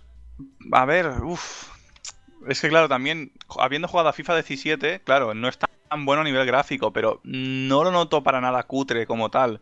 Sí que en algunas cosas dices, vale, esto es un poco más plano, tal, pero por ejemplo, el césped está ahí, no es una textura plana. No es tan bestia como en otras plataformas más potentes, pero está ahí. Creo que para mí, no, sabi- no sabiendo el hecho de que Switch es una consola inferior como tal, que también, sino viéndolo, no lo veo mal, no lo veo cutre, no lo veo formas, a que, ver, que rasca y es rancio. Yo soy un ignorante en todo esto, pero eh, estamos hablando de un juego en el que le das patadas a un balón. Que no veas bien la hierba, yo creo que es más interesante si las físicas y todo eso rinde, a mi juicio. Sí, no, y en ese caso rinde, ya te digo Mm. yo que rinde. Vale, vale. No, pero las físicas también iban bien en 360 y en, y en Bueno, pero tú sabes Sí, no, no, excusa no sí, hay. pero con cada juego tú sabes que meten ahora el público, Sí, te un- puede vitorear, mm, tonterías así, ¿no? Van metiendo Sí, cosas. la, la- la pregunta era si tú lo jugabas y sentías que estabas jugando a una versión de 360 o de No, no, no, ni mucho menos, ni mucho Mejor, menos, ¿no? Ni mucho menos, hombre, y tanto, y tanto. De hecho, hay comparativas y mm, que yo sepa, estos juegos no iban a 1080 en Play 3 ni en 360 ni de broma. Yo llevo sin jugar a FIFA desde el 98, 20 años. Me acabo de echar la cuenta. Y récord Guinness. Yo es que era del Pro, es Espera, por espera, eso. espera, espera, pero entonces ¿qué hacemos? ¿Paramos el programa y seguimos hablando del FIFA o cómo, Hombre, cómo por supuesto. esto? No, porque total. No, a ver, porfa, que en 10 minutos Es que jugar al Atlético. la versión buena caña. del Secret of Mana es la de la, la Super NES Classic Mini, no esta. Claro, claro. Bueno, Secret of Mana, he estado jugando al remake en PC. eh, y la primera pregunta que yo me hago cuando he estado eh, con el juego delante era, siendo pragmático, ¿cuál es el objetivo de un remake? Pues un- el objetivo de un remake Dinero. es dinero, pero al final es usar la nostalgia como reclamo y eh, redescubrir o acercar una obra a una generación que no vivió aquella época. Vale. Em, ¿Qué pasa? Estamos eh, con un juego muy querido por mucha gente, por la importancia del original de Super Nintendo, un RPG que llegó a España traducido, que en aquella época no era algo muy común, no tenías que estar tirando de, de ningún manual, estaba todo en pantalla. Un juego RPG, multijugador local, que dentro del género no era algo muy común. Eh, nos quitábamos los turnos de encima, todo eso, vale. Pues precisamente por todo eso nos encontramos con un remake que es verdad que es muy fiel al original, muy fiel, que una cosa es ser fiel y otra cosa es tener respeto, que ahora lo iré desarrollando, pero es muy fiel, eh, absolutamente todo lo han recreado, tú ves comparativas y tú dices, hostia, si es que voy andando por el mismo camino, hay el mismo diálogo, ocurre la misma situación, vale. mm, lo primero que tú ves en pantalla es ese lavado de cara 3D que a mí eh, me parece muy genérico y A mí anodino. también. La verdad, se podía haber hecho más. Es cierto que cuando tú estás jugando con la cámara cenital, pues mira, luce medianamente bonito, eh, la paleta de color es muy llamativa, muy happy, todo muy chibi, pero claro, el problema es cuando llegas a las escenas cinemáticas, que tú ya ves el primer plano del personaje, se pone a hablar, que es verdad que ahora tiene un doblaje Y no abre la boca. En inglés y en japonés y no, ab- no abre la boca. No hay sincronización labial ni hay nada. Hay una expresión nula en los modelados y algunas texturas pues que desentonan mucho. Y una cosa muy parecida me pasa con la banda sonora. La banda sonora ahora la han reinterpretado, que si versiones rock, que si versiones no sé qué. Pero es que es un horror, es terrible. Y cómo tienes una genialidad musical y, y la transformas en esto, la distorsionas. Es cierto que en el menú la puedes cambiar, puedes optar por la original, pero hombre, metes una nueva y es así de mala, pues te chafa mucho. Es cierto que tiene todas las cosas buenas del original, pero también las malas. Y aquí es donde hablo del respeto. El juego original y este remake tiene cosas que en 2018 no perdonamos. A lo mejor en su época sí. La inteligencia artificial es que es un horror terrible. Eh, hay ángulos muertos por culpa de la cámara. No se ha tocado nada, ni un ápice. Tal, y cual, tal cual estaba el juego, nos lo han entregado ahora con un lavado por fuera y punto. Y también es para reflexionar un poco hasta qué punto hablamos de respeto al original y lo que uno exige un remake en cuanto a renovación. Que por ejemplo Shadow of the Colossus ahora tenga un modo de control que tú puedas cambiar adaptado a los juegos de hoy en día, es una opción. Eh, o por ejemplo, para mí uno de los mejores remakes que se han hecho, el de The Wind Waker. The Wind Waker se adaptó quitando todas las partes que, que eran aburridas o tediosas del original. Eso es hacer un trabajo de respeto, de mantener lo bueno y de cambiar lo malo. Y aquí no se ha hecho. Sí que hay como un leve intento, tienen cierta novedad este juego, han metido nuevas escenas que expanden un poco la historia del original eh, y escenas en las que a lo mejor el grupo va a una posada, una taberna y tú los ves interactuando entre ellos. Pero es que es, es relleno, no aporta nada. eh, lo hemos visto mil veces y es, anda, qué bonito tienes el pelo, ah, tú también, no sé qué. Cosas así, eso no, no lo necesito. Resumen, eh, que es una pena. Es un trabajo que está hecho a desgana, que a ver, que no sale mal parado, es un buen juego, pero porque tenías una base sobresaliente, un juego icónico, mítico, a lo mejor no al nivel de Final Fantasy VII, pero un gran juego. Pero precisamente por eso no entiendo el resultado, no se entiende la ligereza con la que se ha hecho todo, con la que se ha hecho el proyecto. Da la sensación de que tenían un presupuesto ínfimo, que se han gastado dos perras, y yo creo que un juego como Secret of Mana no se merece esto, se merece muchísimo, muchísimo más. Mira Final Fantasy VII Remake, es que se, se van a tirar hasta el día del juicio por la tarde. Pero no te entregan el juego al año que viene con, con todo a medio camino. Entonces, a mí me da pena, porque se podía haber hecho mucho más. Yo creo que han cogido, han dicho, mira, se cumplen 25 años, vamos a sacar algo, ¿no? Y bueno, pues es lo que ha, ha salido. Sí, parece La- que es como para, cumplir, ¿no? Para cumplir el, el calendario y al final parece que es un juego hecho por eso, por señores con corbata y no hay nadie, ninguna mente creativa que diga, oye, eh, vamos a volver a jugar al original, ¿qué es lo que tanto gustó? No sé, le veo que falta personalidad, falta carisma en este remake. ¿Merece la pena respecto al original, Sergio? Respecto al original, no. Es decir, si tienes una Super Nintendo Mini o la original, si te pone muy pureta, eh, pues no. Ahora bien, si no tienes ninguna de esas opciones, si no has jugado la original, pues a lo mejor te puedes acercar a esta versión y te guste. O sea, hay motivos para que te guste, porque los mimbres eran buenos, la base era buena. Vale, vale, muy bien. Bueno, espero por lo menos haber aclarado tu duda. Eh, es un juego al que yo le tenía ganas, es verdad que sale a precio reducido, pero Square Enix yo creo que con esta saga aquí en, eh, bueno, iba a decir en Europa, en Occidente, ha tirado la toalla hace ya muchísimos años. En Japón creo que sigue funcionando muy bien, que hay entregas en móviles, y yo me acuerdo aquel E3 de hace ya varios años que yo decía que se va a cumplir el aniversario, seguro que anuncian algo y no anunciaron nada. Y de repente, de la noche a la mañana, sin montar ningún evento, sin montar ningún artificio, te dicen, oye, que hay un remake en desarrollo, que va a salir en tres meses. Y te sacan esto.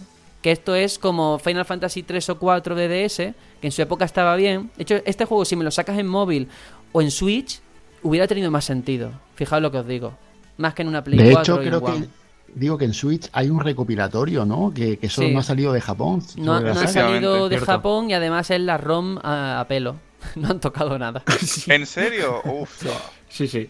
No, pero son todos, no son las tres ROM. No sé, So- son sí, los tres son- juegos, ¿no? Que son- de- son la los tres juegos. Y además en japonés, es decir, que quien lo quiera pillar de re- por esto del región free, no, No, claro. no le renta, ¿eh? ¿Habías jugado el Secret of Mana original? No, al original no. Lo jugué Yo sí. muchos años más tarde. Hombre, tú sí, pero por una diferencia de edad, supongo.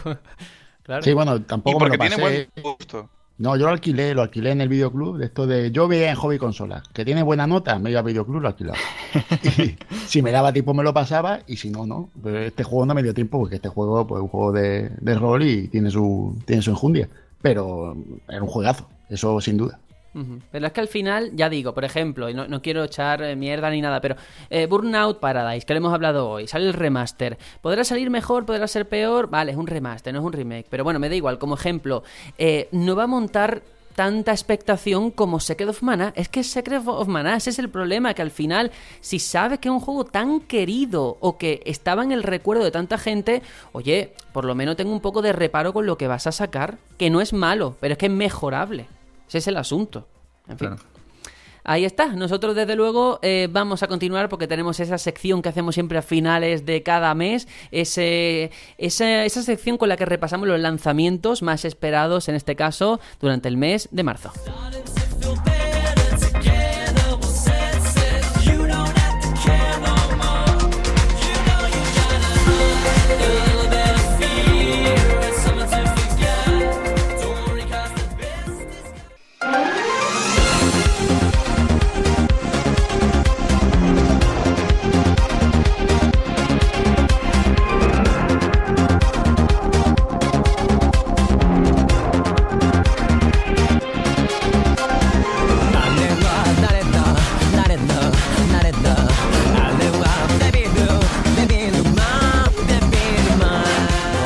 Qué ganas tenía de volver a escuchar esta música. Y en este caso, creo que eh, hemos pasado el testigo de Juanjo a Aitor, ¿no? Te vas a encargar tú esta vez de repasar esos juegos Eso que van a salir en marzo. Vamos allá. Pues como una, una carrera de relevos, ahora me toca a mí llevar el Eso, testigo. Pues vamos a hacer un repasillo, voy a indicar así lo que más, mi parecer, es más destacable. Si echáis en falta alguno, ya sabéis, me cortáis en cualquier momento y, y aportáis. Pero la primera parada, sin ninguna duda, yo creo que es el día 6 de, de marzo. Tenemos esa, ese Final Fantasy XV Windows Edition, Royal Edition, puesta al día Edition, para todos aquellos que no lo hayamos jugado. Eh, y creo que va a ser uno de los grandes de- del mes, ¿no? Sin duda. Eh, Del día 6 pasamos al día 8, ese Warhammer Vermintide 2, que de momento eh, solamente va a salir en PC ese día. Las versiones de Play 4 y, y One no tienen confirmada la fecha de salida, están, en, están confirmadas que van a salir, pero no se sabe el día. Así que para todos aquellos fans de- del universo Warhammer, pues ahí tienen una segunda parte de un juego. Creo que el, el primero salió bastante, bastante bien, ¿eh? Ese juego en tercera persona de acción. Sí, yo, Sí, yo lo pillé gracias al, al Gold y, y está bien, es un juego que, que es Ujú. disfrutable. Sí, porque mayormente los juegos de Warhammer este es el más distinto, ¿no? No, no, no Sí. acostumbran a ser de este, de este género. Está muy basado en el cooperativo, ¿no? Cuatro personas y salen a ayudarse. y- Sí, hay gente que dice que es como un Left 4 Dead con skin de Warhammer. Sí, sí, De sí, hecho, sí. Como, como apunte, Totalmente, decir que lo mejor que ha hecho Warhammer es dejar la IP a esta gente porque lo que es las figuras es que les va como el culo y con razón. Bueno, también venga, seguimos. Total War Warhammer. Eh, el día siguiente, eh, el día 9, tenemos Scribblenaut, una nueva versión, Shutdown en esta ocasión se llama. Lo tenemos para Switch, para One y, y para Play 4. Para el que no lo conozca, este, este juego de, de ir creando cosas, ¿no? Tú vas escribiendo en pantalla lo que quieres y aparece de la base de datos del juego, lo que herramientas que quieras usar. Así que va a ser, creo, la primera vez que vemos esto en una consola de Nintendo, ¿puede ser? No, no Sí, estoy muy no, bueno. para Estaba nada. en DS, nada. yo me acuerdo. Si la cosa es cómo después de tantos años sigue la, la saga, ¿eh? Que yo pensaba, bueno, esto quedará en el olvido y, y no, no. Y la idea es buena, ¿eh? La idea de base es bastante interesante y original. La verdad que sí. Eh, de este juego pasamos luego al día 13 con esa Devil May Cry HD Edition, eh, tanto en Xbox One, Play 4 y PC. Y tengo que aclarar una cosa, vienen el 1, el 2 y el 3. El 4 no viene, 4 por no, si alguno efectivamente. anda despistado. Vaya, por. Dios. Así que bueno, el retorno de Dante, después de este mes que ha venido Bayonetta, eh, el mes que viene toca, toca el regreso de Dante a espera de que algún día ese Devil May Cry 5 se haga, se haga realidad. Después, el, día 16, tenemos el que ya hemos hablado durante el programa, Burnout Paradise Remastered, de 4 y, y One. Así que todos los fans de la conducción ahí lo tienen de vuelta. El día 16 tenemos Kirby Star Allies. Kirby regresa a, a Nintendo Switch. Bueno, la primera vez que, que llega a Switch con, con su, con su nuevo juego. Eh, el día 20 tenemos el remaster de Assassin's Creed Rogue. eh, tanto en Xbox One como en Play 4. Yo no es que sea muy fan de, de esta, de esta entrega, ¿no? Pero bueno. Y se han considerado un remaster porque verán que puede que tenga, tenga aceptación, ¿no? Eh, ese mismo día 20 sale para todas las plataformas, Switch, Xbox One, Play 4 y PC, Attack of the Titans 2, que bueno, yo aquí no puedo hablar porque no tengo ni idea de, de qué puede ofrecer este, este juego, no soy tampoco muy fan de, de esta saga. Es ¿Se un Warriors. Es un Warriors con Steam. Con, eh, con eh, skin de Attack on Titan, básicamente. Dicen que está bastante bien. Y seguimos con el día 20, porque el día 20, madre mía, todo lo que sale. Tenemos ese Sea of Thieves de Rare, eh, tanto Hombre. en PC como en Xbox One, y habrá que estar atento a, que, a qué tal es el recibimiento. Tengo, muchas esperanzas de a ver qué sale de ahí. Sí, es Ahí que... lo que tenemos que hacer es pillarnos los cuatro del Sí. Game Pass. No puedo. Pero no, no, puedo, pero- porque no tengo Windows 10. No, pero por favor, sí que quiero hacer una observación y es cómo ha cambiado la percepción. Yo me incluyo, ¿eh? Con este juego desde que se anunció hasta ahora, a escasos eh, semanas de la salida, ¿eh? Que de, de decir, vaya, qué cutrez, otra vez rare dando pena, a que genere atención mediática, ¿eh? Yo tengo interés también por Sí. ver cómo sale.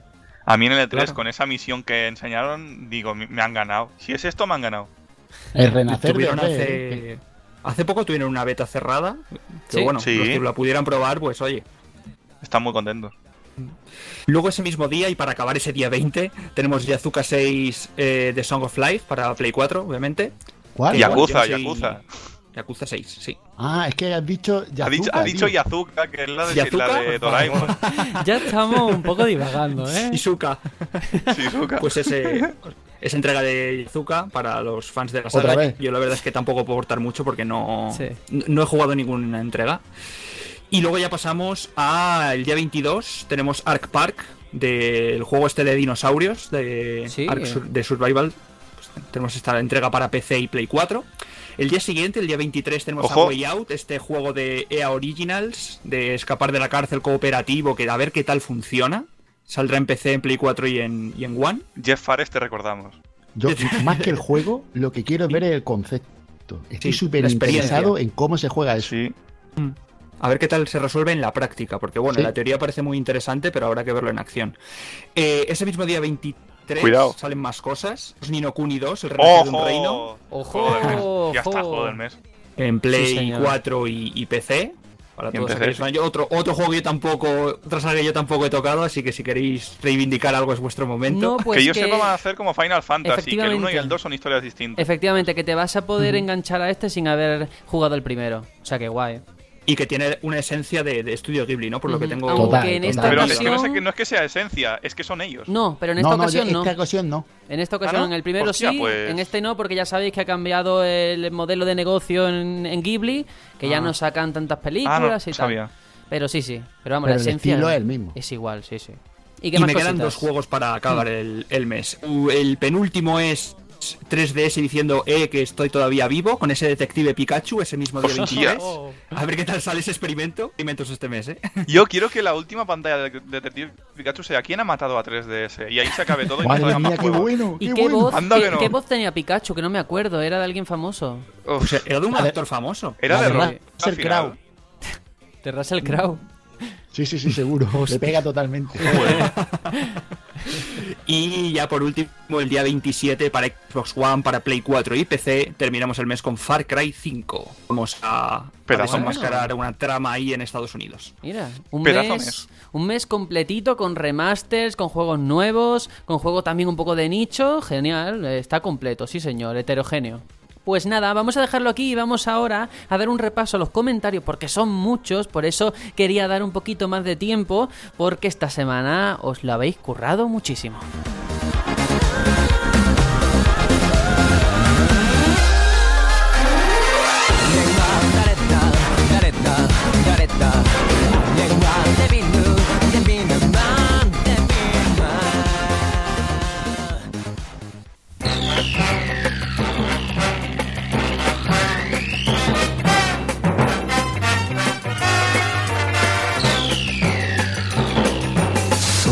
Y el primer mensaje que nos dejaron es de un, de un tal Tony que dice, me encanta cómo habla ese tal Tony, no deberíais meteros con él por Sonic Force, es un gran chico, ignorad el nombre de mi cuenta.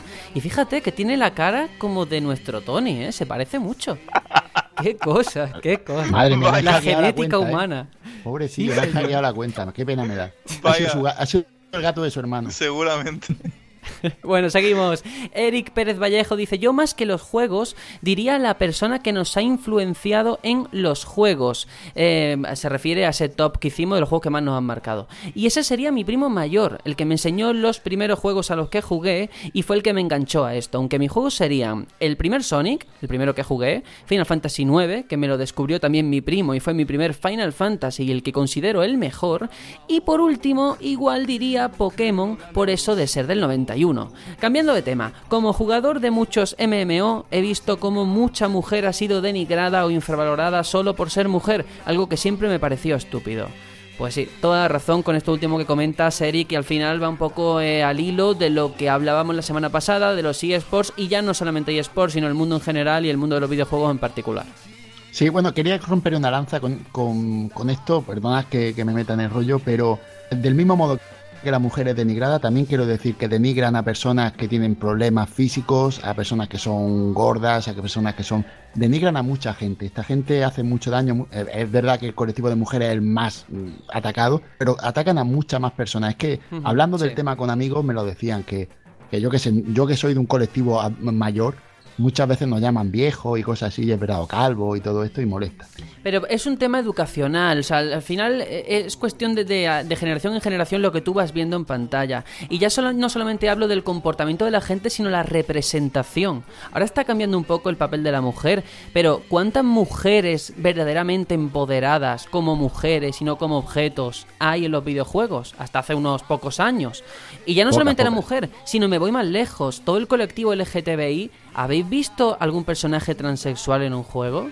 ¿Habéis visto un personaje que sea gay, lesbiana o bisexual? No, no aparecen.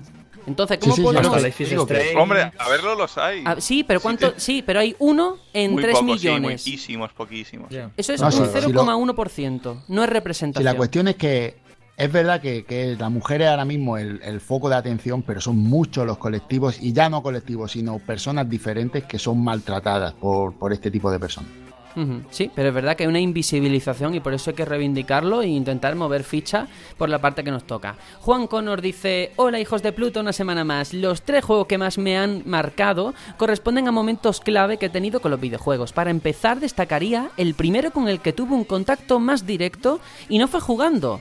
Eh, sino viendo un vecino de mi primo, Monkey Island. Recuerdo cómo íbamos a su casa a verlo jugar y a echar una mano descifrando qué hacer y riéndonos con sus absurdeces. En segundo lugar, me quedo con Sonic, que supuso una explosión de color y sonido, una experiencia increíble que nos acercaba a lo que se podía sentir en los salones recreativos, pero estando a salvo. En esta línea, y en tercer lugar, y no menos importante, me quedo con el Street Fighter 2 en su versión arcade, seguramente la máquina que más monedas ha tragado en el mundo y a la que muchas veces era imposible ni siquiera asomarse por la gran cantidad de cabezas que aglutinaba a su alrededor. Seguramente no son los que más disfruté o los que más horas he dedicado, pero corresponden a juegos que marcaron un antes y un después de conocerlos.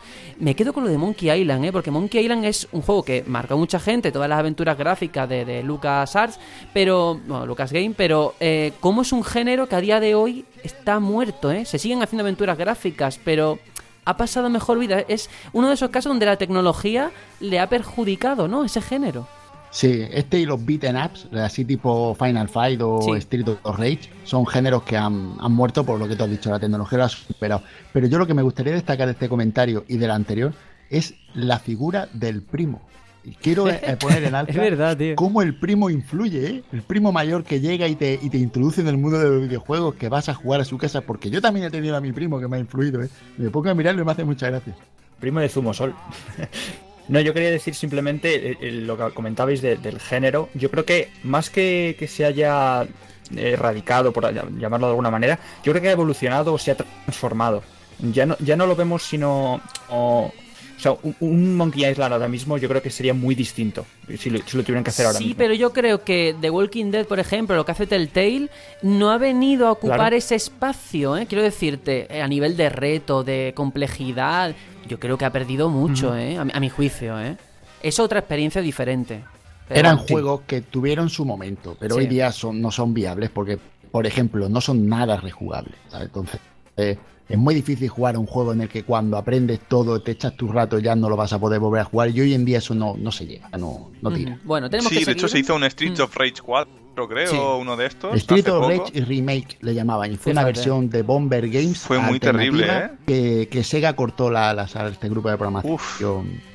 En fin, bueno, horrible por desgracia.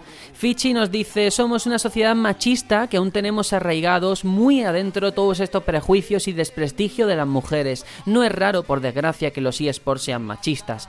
Ubisoft, ya ha cambiado de tema, parece que ha retomado el rumbo y está haciendo juegos de calidad en vez de, en vez de cantidad. Ha quedado patente que con Assassin's Creed eh, han sabido reconducir la saga y dejar de ser considerada eh, comida basura de los videojuegos. A ver si otras aprenden. Cof, cof, Electronic Arts, cof, cof. Periodistas que no saben ni hacer un simple movimiento como pasó con Cuphead no están capacitados para evaluar un juego así de simple. Ya el caso de Bayonetta es más un radicalismo del creador y poca razón tiene. Mis tres juegos, Final Fantasy IX, la gran maravilla de Squaresoft, las palabras se quedan cortas, Tomb Raider, eh, Amor a primera vista con Lara y Donkey Kong Country 2, un juego divertidísimo que me hizo fan número uno de los monos. Bueno, pues muchas gracias, Fichi. Muy bien. Sí. Qué grande el Donkey Kong Country 2. Reivindico ese juego. Para el que no lo haya probado, Sí. obligadísimo plataforma. Pues sí, Alice in Hell. Hola batallón, el machismo en los eSports es extrapolable al mundo de los videojuegos en general y al mundo a secas, por desgracia. Aún queda mucho que luchar para lograr la tolerancia y no solo respecto a las mujeres, sino también a otros colectivos como el LGTBI, aún tienen que reivindicar constantemente sus derechos. Esto de lo que estábamos hablando antes precisamente. El mundo necesita de verdad un cambio muy radical para que no se vaya todo a la mierda. Y dice, siento el pesimismo. Sobre el debate, pues pienso que por supuesto un buen periodista de estar versado sobre lo que escribe y si es un pro gamer, tanto mejor. Pero no me parece imprescindible serlo, más bien que tenga de verdad pasión por lo que hace y sepa transmitirla en sus análisis. Recientemente leí un artículo sobre Shadow of the Colossus que me dejó con el culete torcido y no creo que influyera mucho si su autor manqueó en mayor o menor de- medida a la hora de cargarse a los colosos. Eh, abrazo familia y saludo especial a Tony y a Hitor que nunca os menciono. Anda, fíjate. Saludos. Gracias, un saludo. Pues sí, eh, siguiente mensaje. Miguel Ángel Medina Domínguez dice, malditos hijos de Pluta, menudo programón os habéis marcado. Disfruto muchísimo con los debates, como cada uno expone sus argumentos de forma coherente desde su punto de vista. Me apasiona. Mis tres juegos que me marcaron son Street Fighter 2, Final Fantasy VII y Resident Evil 2. Abrazo a todo el equipo, sois geniales, en especial el maese Juanjo. Postdata, totalmente enamorado de Alice in Hell, Mami Gamer. Sí, señor, un saludo para ella de otro papi gamer. Qué bueno, ya la familia aquí se va. Sí, aquí señor. ya. Pedazo Qué de chulo. tops tienen cada uno, ¿eh? De juegos. Sí, Madre sí, mía. bueno, y, respecto a lo de Resident Evil, Resident Evil 2, que creo que dentro de poco están diciendo por ahí que, que en el E3 van a anunciar ya el, el remake. No, se ha anunciado que- que está. esté atento Si lo que porque- Anunciado falta- está. No, pero que digo que ya lo van a Enseñar enseñar, que Sí, sí, sí. Y bueno, eh, yo mm, personalmente doy las gracias por lo que dice, siempre digo, no me lo merezco y, y- y- y en general todo, porque nos dice cosas muy bonitas a todos sobre el podcast y tal. Muchas gracias. Pues sí, muchísimas gracias. Rocker, por su parte, comenta: Gran debate Team Sergio versus Team Tony. Batallón Pluto Guerra Civil. Ya, ya hablando en serio, con respecto al periodismo, es diferente al de deportes, ya que en los videojuegos el usuario final es quien interactúa y que en deportes, si tienen a una persona para cada deporte diferente debido a sus reglas y mecánicas, pero en videojuegos dan por hecho que si el periodista ya jugó un Charter puede analizar un RPG o un juego de lucha. Adicional sería bueno plantear que nos acredita para criticar juegos. Esto lo digo porque se ve a muchos youtubers que critican una tonelada de juegos y la gente toma como verdadera su crítica solo por la fama del youtuber. En esa misma línea, subir gameplay no significa que la persona sea periodista o tenga la capacidad de criticar. Uf, la verdad que pensar qué acreditación es necesaria para analizar videojuegos es complejo. En fin, les dejo la pregunta. ¿En qué juego diríais que sois malos y en cuál buenos o pro? Pues... eh, Hostia. ¿Quién quiere empezar? A ver, buen, de- Mm. claro, es que bueno o pro no es lo mismo. bueno, vamos a dejarlo en bueno. Vale. ¿Qué te Yo da di- bien? diri- diría que soy bueno en Rocket League. Y creo que ha quedado demostrado ya que de Sí. las horas que me he pegado a Eres ese muy juego, bueno, eso es verdad. hace mucho que no lo toco, pero al menos cuando lo tocaba era muy bueno. Y malo como tal, hostia. En algunos seguro, pero no sé en cuál decirte. En los shooters en general, Overwatch, ya está. Vale. ¿Y los demás qué? En mi caso, yo creo que de los que peor se me dan, al final creo que son los de estrategia, porque soy muy poco paciente y cuando hay que estar con gestiones y tal y cual, yo no, yo quiero ir a lo rápido, a atacar, en juegos tipo Age of Empires y tal, me, me- me acelero muchísimo y al final lo acabo pagando, ¿no? Y géneros que se me den bien, mm, normalmente no se me suelen dar mal el resto, quiero decir, no es que destaque uno sobre sobremanera sobre los otros. Yo pienso que soy más muy, muy heterogéneo en ese sentido. No es que destaque de la leche en uno, pero no se me da mal el resto. ¿Y Juanjo? Bueno, yo ya no se me dan bien la mayoría de juegos. No sé, hace ya tiempo que no soy bueno a los juegos. ¿no? Va, hombre, va. No, hombre, es verdad, tío. el falta de reflejos y tal. Todo eso se nota. Parece Que que, te da no, bien ya-. Hay juegos que tú te has pasado y que otra gente no se ha pasado, seguro. Bueno, va, sí, pero, pero ya no. Yo creo que soy bueno en los juegos de gestión. Fijaros, porque tengo, soy bastante ordenado para llevar los juegos de gestión estos tipo SimCity o Transport Tycoon y todos estos juegos. Me- lo llevo muy bien todo al, al hilo, voy gestionándolo todo, llevo esto, llevo lo otro. Soy capaz de, de llevar todo eso muy bien. Y los juegos estos de estrategia por turno y tal. Todos esos juegos los llevo bien. Pero ya lo que es acción y velocidad, pues recuerdo que con Street Fighter 2 llegué a un nivel, Street Fighter 2 el original. Llegué a un nivel bueno, pero ya hace tiempo que no, no tengo reflejo yo para eso. Bueno, yo por mi parte, a ver, juego bueno es que me- lo, es lo mismo que nos pasa a todos. Bueno, bueno, menos malo, diría yo. O sea, yo creo que nos defendemos simplemente. Y malo, más Claro. que malo, a lo mejor que menos me gusta, porque yo creo que con práctica todo sale, la verdad. O sea, yo puedo decir, es que eh, soy muy malo al LOL, pero es cierto que es que habré jugado tres partidas en mi vida. Seguramente si estoy todos los días, al final soy no el mejor del mundo, porque nunca lo seré, pero me podré defender como con los demás géneros. Pero vamos, que menos me gusten el de puzzles. Fíjate, Tony. No me jodas. Lo digo en serio, ¿eh? Hostia. Lo digo en serio. Pues mira, y ahora, justo pensando en esto, estaba pensando en. Tú que eres un muy fan de Life is Strange, no lo veo un juego al que puedas ser malo porque es más bien contemplativo o narrativo. Y estaba Mm. pensando, ¿se puede ser malo en juegos narrativos? Pues yo creo que no. Te pueden no gustar tanto. Mala ¿no? gente sí. Mala gente. A la gente sí. A ver, puede ser malo desarrollándolo, pero jugándolo. Claro, sí, sí. Bueno, ahí está. Daniel Rednes dice, hola batallón, todavía me queda una hora de programa, pero se estoy escuchando mientras juego a Yakuza 0, no, a- no a Yazuka 0. Yazuka y Doraemon. Y habéis mencionado un análisis de A Night que trajo polémica. No sé si leísteis dicho artículo, sí, yo sí, pero creo que la polémica giró más en torno al uso de las palabras, la pedantería entre comillas suele irse por las ramas a la hora de escribir. Leí tweets criticándolo fuera de contexto y podía estar más o menos de acuerdo con las críticas, pero una vez me leí el artículo, me tuve que callar.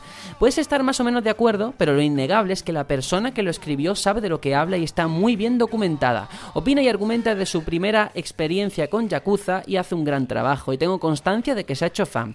Pues eso, solo quería hacer esta puntualización. A ver, yo tengo que decir que en este caso eh, también depende de dónde mires, pero yo creo que la crítica, sigo reiterando, que fue por el tema de una persona ajena, eh, neófita el mundo de Yakuza, hablar o criticar o centrarse en un aspecto concreto como era la mujer, porque la pedantería es algo propio de A Night. O sea, eso te gusta o no te gusta, pero no es, no es algo exclusivo de este análisis, a mi juicio. Y ya está, vamos, todo lo demás me parece correcto y maravilloso. Así que nada, seguimos. Miguel Ángel Medina Domínguez es un comentario muy escueto que dice: Especial Final Fantasy VIII, ya. Especial Kingdom Hearts, ya. Hijos de Pluta.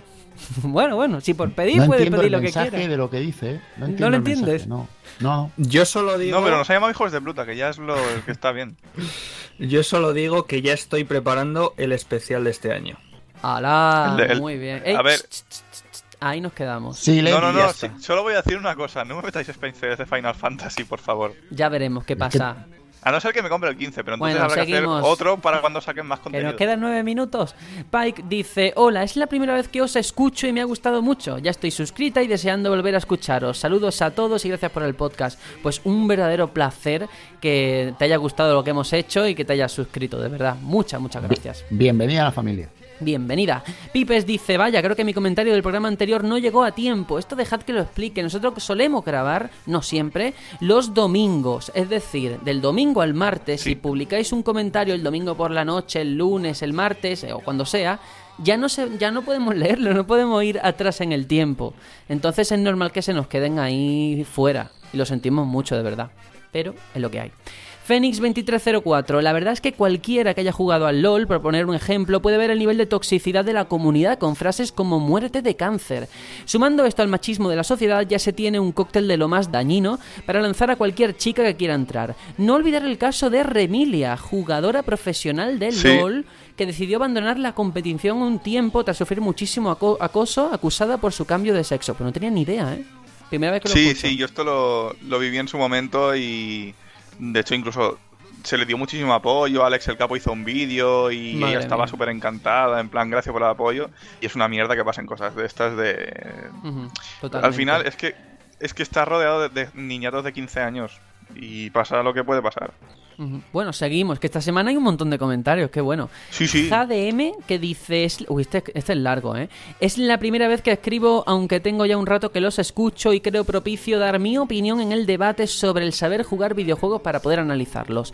Para los que se dedican a esto, prensa especializada en videojuegos, es necesario tener un conocimiento sobre el juego a analizar y si no se tiene, investigar. Si tiene alguna entrega anterior, sistema de juego, historia, etcétera, etcétera. Pero sobre todo, ser imparcial. No sabes saben la cantidad de reseñadores que he visto que tachan inmediatamente un juego de malo de acuerdo a sus gustos. Un ejemplo, a mí me gusta mucho la saga de Dragon Quest. Sin embargo, hace algunos eh, ayeres, en un podcast analizaron el remake del 7 que se hizo para 3DS. Lo dejaron por los suelos. Argumentos como que tenía un sistema arcaico de turnos, que era muy largo, el protagonista es mudo y demás cosas. Dieron bajo su percepción un juego malo. Después de queja de los oyentes, preguntaron si alguno de los analistas había jugado algún juego anterior de esa saga. Y ellos dijeron que no. ¿Por qué no lo jugaron? La respuesta fue para quedarse con la boca abierta. Es que no nos gustan los JRPG por turnos. Creo que si se hubieran empapado Joder. un poco con los anteriores juegos habrían dado cuenta que precisamente los turnos es una de las características esenciales de estos juegos en concreto. Esa opinión de un jugador normal es respetable, pero para alguien que se especializa en eso y que su opinión puede inclinar la balanza en favor de comprar un juego no, no es válida. Y como este caso hay muchos, bueno, como este caso hay muchos, yo no soy especialista, pero a mí no me gusta The The Legend of Zelda y he intentado varias veces entrar, pero eh, no sé por qué no me enganchó. Sin embargo, no porque no me guste voy a decir que es basura. En fin, esto es un poco lo que explica. Eh, bueno, hay que también diferenciar que alguien en un podcast diga que no le gusta algo o lo critique no es prensa. Vamos, no sé de qué podcast hablarás. Puede ser que a lo mejor sí sea prensa, ¿eh? Pero eso vaya por delante. Y luego otra cosa, el fan de Dragon Quest, en este caso que has puesto, no creo que le importe mucho la opinión de ese señor. El problema es los que nunca han tocado un Dragon Quest y se van a fiar de esa persona, que tampoco lo ha jugado y sin embargo está opinando. Ese es el problema. En eso, es- yo lo que, lo que entiendo es que lo que da rabia es que alguien que va neófito a Dragon Quest y que tiene su podcast de confianza, entre comillas, te llegue gente que no sabe de lo que está hablando y te diga las cosas de manera categórica. Yo creo que va un poco por, por lo que comenta, ¿no? En, en ese aspecto. O por lo menos es lo que, lo que extraigo de su comentario. Sí. Eh, Alexis DBN, pone sobre el tema de la adicción a los videojuegos es bastante obvio que hay personas adictas a los videojuegos, eso creo que no se puede discutir, pero el debate que ha surgido en el ámbito psicológico, esto es muy interesante, es la inclusión de esta adicción como una enfermedad independiente por la Organización Mundial de la Salud, hecho que muchos psicólogos no comparten al no haber suficientes evidencias. Hoy en día, por ejemplo, no está catalogado como enfermedad la adicción a Internet. E incluso hay dudas sobre otras adicciones mucho más antiguas que los videojuegos. El debate ha surgido a raíz de incluir una enfermedad específica cuando no hay la suficiente evidencia de que sea una enfermedad diferencial de cualquier adicción comportamental. Aunque os la habéis tomado a coña, no hay ninguna base científica que diferencie la adicción a los videojuegos de la adicción a la Nutella. Ambas son adicciones comportamentales y que haya gente adicta a los videojuegos no convierte la adicción a los videojuegos en una enfermedad en sí misma, mientras no haya rasgos que la diferencien de otras adicciones comportamentales. Como conclusión, que sí, hay adictos a los videojuegos, pero la adicción a videojuegos no puede ser catalogada hoy en día como una enfermedad. La enfermedad en sí, con la evidencia científica que hay hasta ahora, es una adicción comportamental.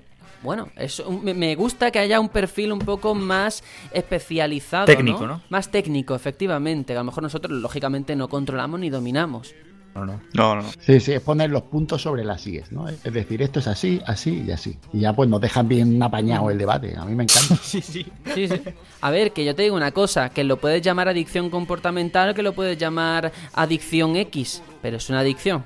Eso es lo primero que pone Sí, en el sí, mensaje. aquí yo creo ¿eh? que al final esto es lo que digo, es poner los puntos sobre las IES, Hmm. pero no deja de, de decir que es una que si es enfermedad o no, que si está Sí, dentro de un poner grupo. nombres y ape- y apellidos. Exacto, exacto. Miguel Ángel Medina, que no sé si es que lo tengo repetido, pero me pone especial Kingdom Hearts ya, especial Final Fantasy VIII ya. Jandro por, for President. Y yo digo, ¿quién es Jandro? ¿Quién es Jandro? Pero es que lo vuelvo a leer. Luego he puesto otro comentario, dos minutos después que ha dicho, perdón, el maldito corrector, Juanjo for President. No, no, no, no, no. Ya, ya está para siempre eso. Es O, os meme. digo una cosa, a mí Jandro no me molesta, porque tengo una anécdota con este nombre. Os explico. No jodas. Sí, yo me llamo Juanjo, ¿no? Es Sí. que mi hermano se llama Alejandro. Entonces, Hostia. si juntas los dos nombres, es Alejandro. Así que nunca nos ha molestado a mi hermano y a mí ese nombre. De hecho, lo hemos usado para opiniones conjuntas. Para decir, esto lo piensa Jandro. ¿Quién Hostia. es Jandro? Pues nosotros Eso es muy friki, ¿eh? Es Y en algún momento seguro que se han, se han Yo con 38 equivocado el años estoy haciendo un podcast con chavales de 23, así que soy friki por, por definición, ¿de Eso acuerdo? es verdad. Hostia, pues. Ahí, Y chapo. bueno, también digo que Juanjo for President, pero que, que no de- que no debe decir estas cosas, que no, que me, me subo muy para arriba y no, no es así. Los demás somos la oposición, o sea que... Sí, sí. Presidente no, pero Maese, yo, Maese, Han- Maese Handrol, hostia. Ese Janu, por Es muy favor, bueno tenemos que seguir. RSC. Si me dejáis, me gustaría comentar una cosa. ¿Por qué el tamaño de las letras de los subtítulos no se pueden regular? Habla de los juegos. Hay algunos juegos en los... Porque claro, un podcast no tiene subtítulos. Quería hacer la diferenciación. Madre mía, sí. Un pequeño matiz. Hay algunos juegos en los que es imposible leer y seguir eh, jugando. Ejemplo, Red Dead Redemption. Para mí esa dificultad extra le restó calidad al juego. Yo no pude disfrutar al máximo el juego ya que me resultaba imposible leer, montar a caballo y disparar. Creo que implementar un editor de letra no sería tan complejo y no todos tenemos una pantalla de 60 pulgadas. Oye, pues me vaya a dejar eh, que le conteste como miope desde que nací porque aparte que estoy súper de acuerdo, los juegos de Rockstar sobre todo, ¿eh? Pero Xenoblade 2, con la de palos que le he dado, tengo que decir que los subtítulos son de los más gordos que yo he visto en mucho tiempo y eso lo agradezco, ¿eh? Son enormes, enormes. Qué alegría. Le doy, le doy toda la razón. Y es más, digo que es peor todavía la experiencia por cómo Rockstar plantea los diálogos que es en marcha. Sí. Que eso es una Sí, cosa claro. que hacen. Sí, que tú vas conduciendo en el GTA o a caballo en Red Dead y, y te están hablando, en, además en un slang que te dice, bueno, sé inglés, pero que están hablando en ese inglés que hablan en, en el gueto. Nigas. Exacto, entonces no te enteras de lo que de lo que dicen, tienes que pararte con el coche para ver lo que dicen o no puedes pararte porque resulta de que la misión es en marcha estás persiguiendo a otro. La experiencia de juego es mucho peor que, que la que tiene un, un nativo americano o que sepa inglés. Eh, y le digo que disfrute de Watch Dogs 2, que me han dicho que el juego está bien y es un GTA, pero traducido, es decir, doblado al castellano. Sí. Y yo añado que, eh, por si cabía todavía la duda, eh, es súper fácil a nivel de programación hacer que el usuario pueda modificar el tamaño de la letra. Es modificar un número y ya está. Punto.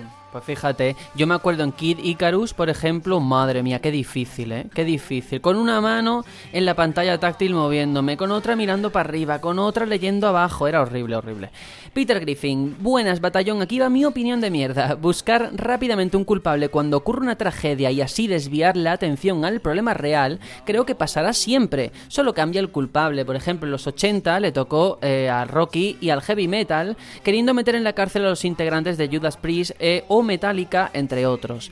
En España, a los juegos de rol y en el siglo XXI les ha tocado Internet y a los videojuegos violentos. En fin, los periodistas de videojuegos por lo menos deben controlar algo el género del juego de que les toca analizar. Yo les pido saber de lo que están hablando y sobre todo escribir bien. Hace cuatro días leí la noticia de que van a abrir un local de Oh My Game en Bilbao y me encontré con esto. En un bar te puedes tomar una cerveza, pero eh, ¿y si además te podrías divertir jugando a la consola? Y hay otra zona con clásicos como Street Fighter V, clásico, ¿eh? Aunque Camilla ya meado fuera del tiesto, pienso que debemos exigirles más a los que nos informan. También me habría gustado opinar sobre el machismo de la industria y otros temas que se han tratado en el programa, pero me extendería demasiado. Saludos. Pues sí, al final es también muy importante Amén. saber comunicar, ¿eh? No tener conocimientos, sino saber transmitirlos. Me quedo Sí, con sí, eso. sí. Y, decirle que escriba todo lo que quiera escribir, que se extienda, ¿eh? que no, con opiniones así, sin si luego yo me quedo aquí sin saliva leyendo. Claro, No pasa claro, nada. aquí tú estás para lo que estás. Venga, Antonio Resina, hola soldados, os quiero contar que al final vendí el Call of Duty World War 2, World War, World War 2, World War II. World War 2, lo cambié por el Horizon Zero Dawn Complete Edition. Me Buen quedé cambio. Sí, muy bueno. Me quedé esperando vuestro consejo, pero se os olvidó contestar, me dice. Pues eh, a mí se me habrá pasado, yo qué sé. Pues lo siento, lo siento. Menudo programón, podríais hacer dos a la semana porque una vez que lo oigo se me hace la semana eterna hasta el siguiente, pues no vea.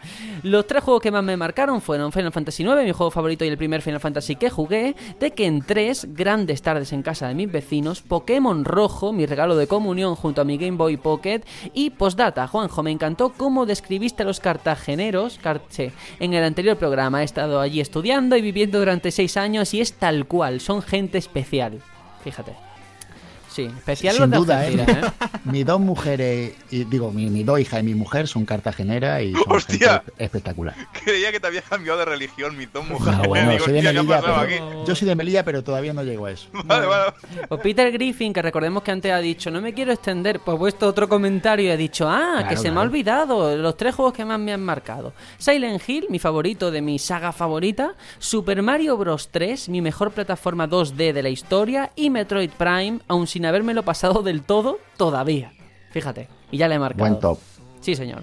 Y el último comentario, al fin ya termina. Jeff JP, hola soldados, me gustó mucho el programa. Con respecto a los juegos que más eh, me han marcado, es algo difícil de decir porque de niño nunca jugué lo mismo que muchos de ustedes y los oyentes. Siempre he sido un amante de los deportes y soy de esos raros que jugaban sin parar a juegos de ese estilo. Eh, así que aquí van los tres juegos. Tres, eh, Tony Hawk 2 y Pro Evolution Soccer, eh, juegos que hace muchos años me marcaron demasiado y los pongo juntos porque fueron parte de tardes inmejorables con amigos que pocas veces he vuelto a vivir. Dos, Hawk y Soccer, Sergio. Cállate, que son Sí. muchos comentarios, yo no puedo seguir leyendo. Soccer, soccer, Sergio, soccer. Vale, soccer y te azúcar, que sí. Dos, Shovel Knight. Ese juego cambió por completo mi perspectiva del videojuego actual. Me hizo entrar de lleno en el maravilloso mundo de los indies y le guardo mucho cariño. Y el primero, el uno, no puedo dejar Dark Soul fuera. Eh, pocas veces un juego me ha tratado tan mal y me ha hecho sentir tan interesado por avanzar, aunque la frustración y el enojo forme parte de esa aventura. No soy de rejugarlo mucho, pero... eh, bueno, no soy de rejugarlo mucho. Me gusta quedarme con el recuerdo de máximo dos partidas, porque si no me lo aprendo y le pierdo el miedo. En el comentario del podcast pasado dije que no había iniciado Kingdom Hearts por dinero, pero tengo que confesar algo. Lo estoy emulando en PC a full gráficas y eso se ve espectacular. Parece el remaster. Algún día lo compraré para apoyar a la compañía, pero de momento no creo que ocupe la versión HD. Bueno, pues deja Pues que coja yo aire. os digo porque- una cosa. Yo a toda la gente de, de Sudamérica les entiendo cuando piratean, porque la distribución allí es pésima. Sí, es terrible.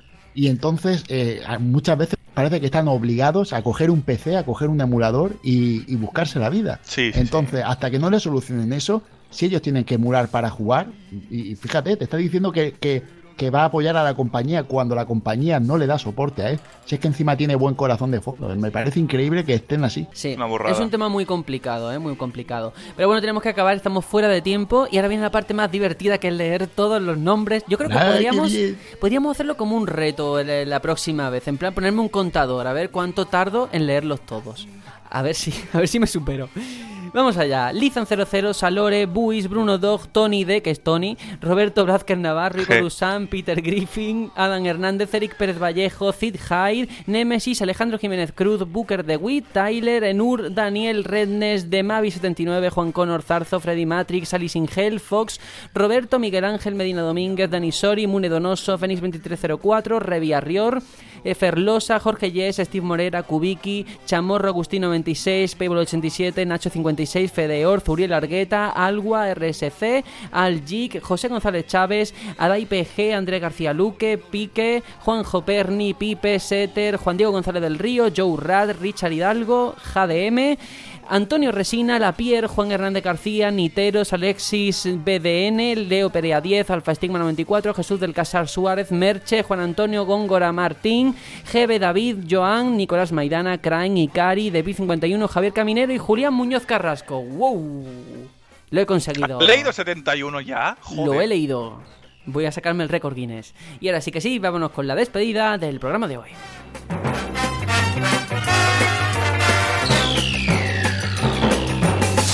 空にそびえる黒金の城 Bueno, Tony, que nos vamos ya hasta la semana que viene. Ahora sí que sí, ¿eh? Después de 71 nombres que he leído. Sí, sí, madre mía.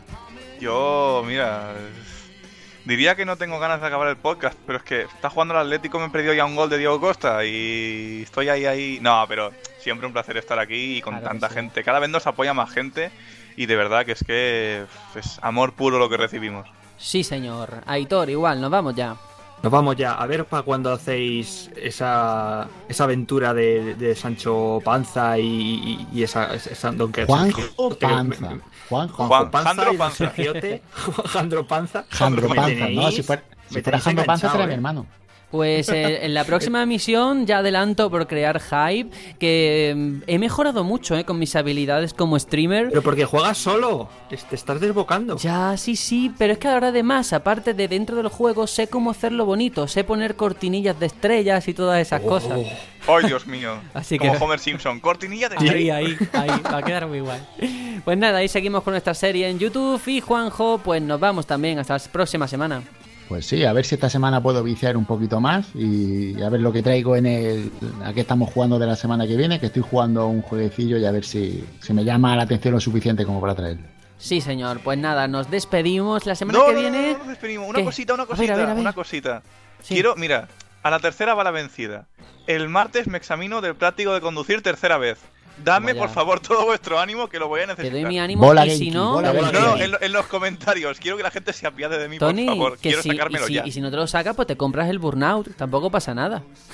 No, sí, a lo mejor no me lo saco porque conduzco como en el burnout, ¿sabes?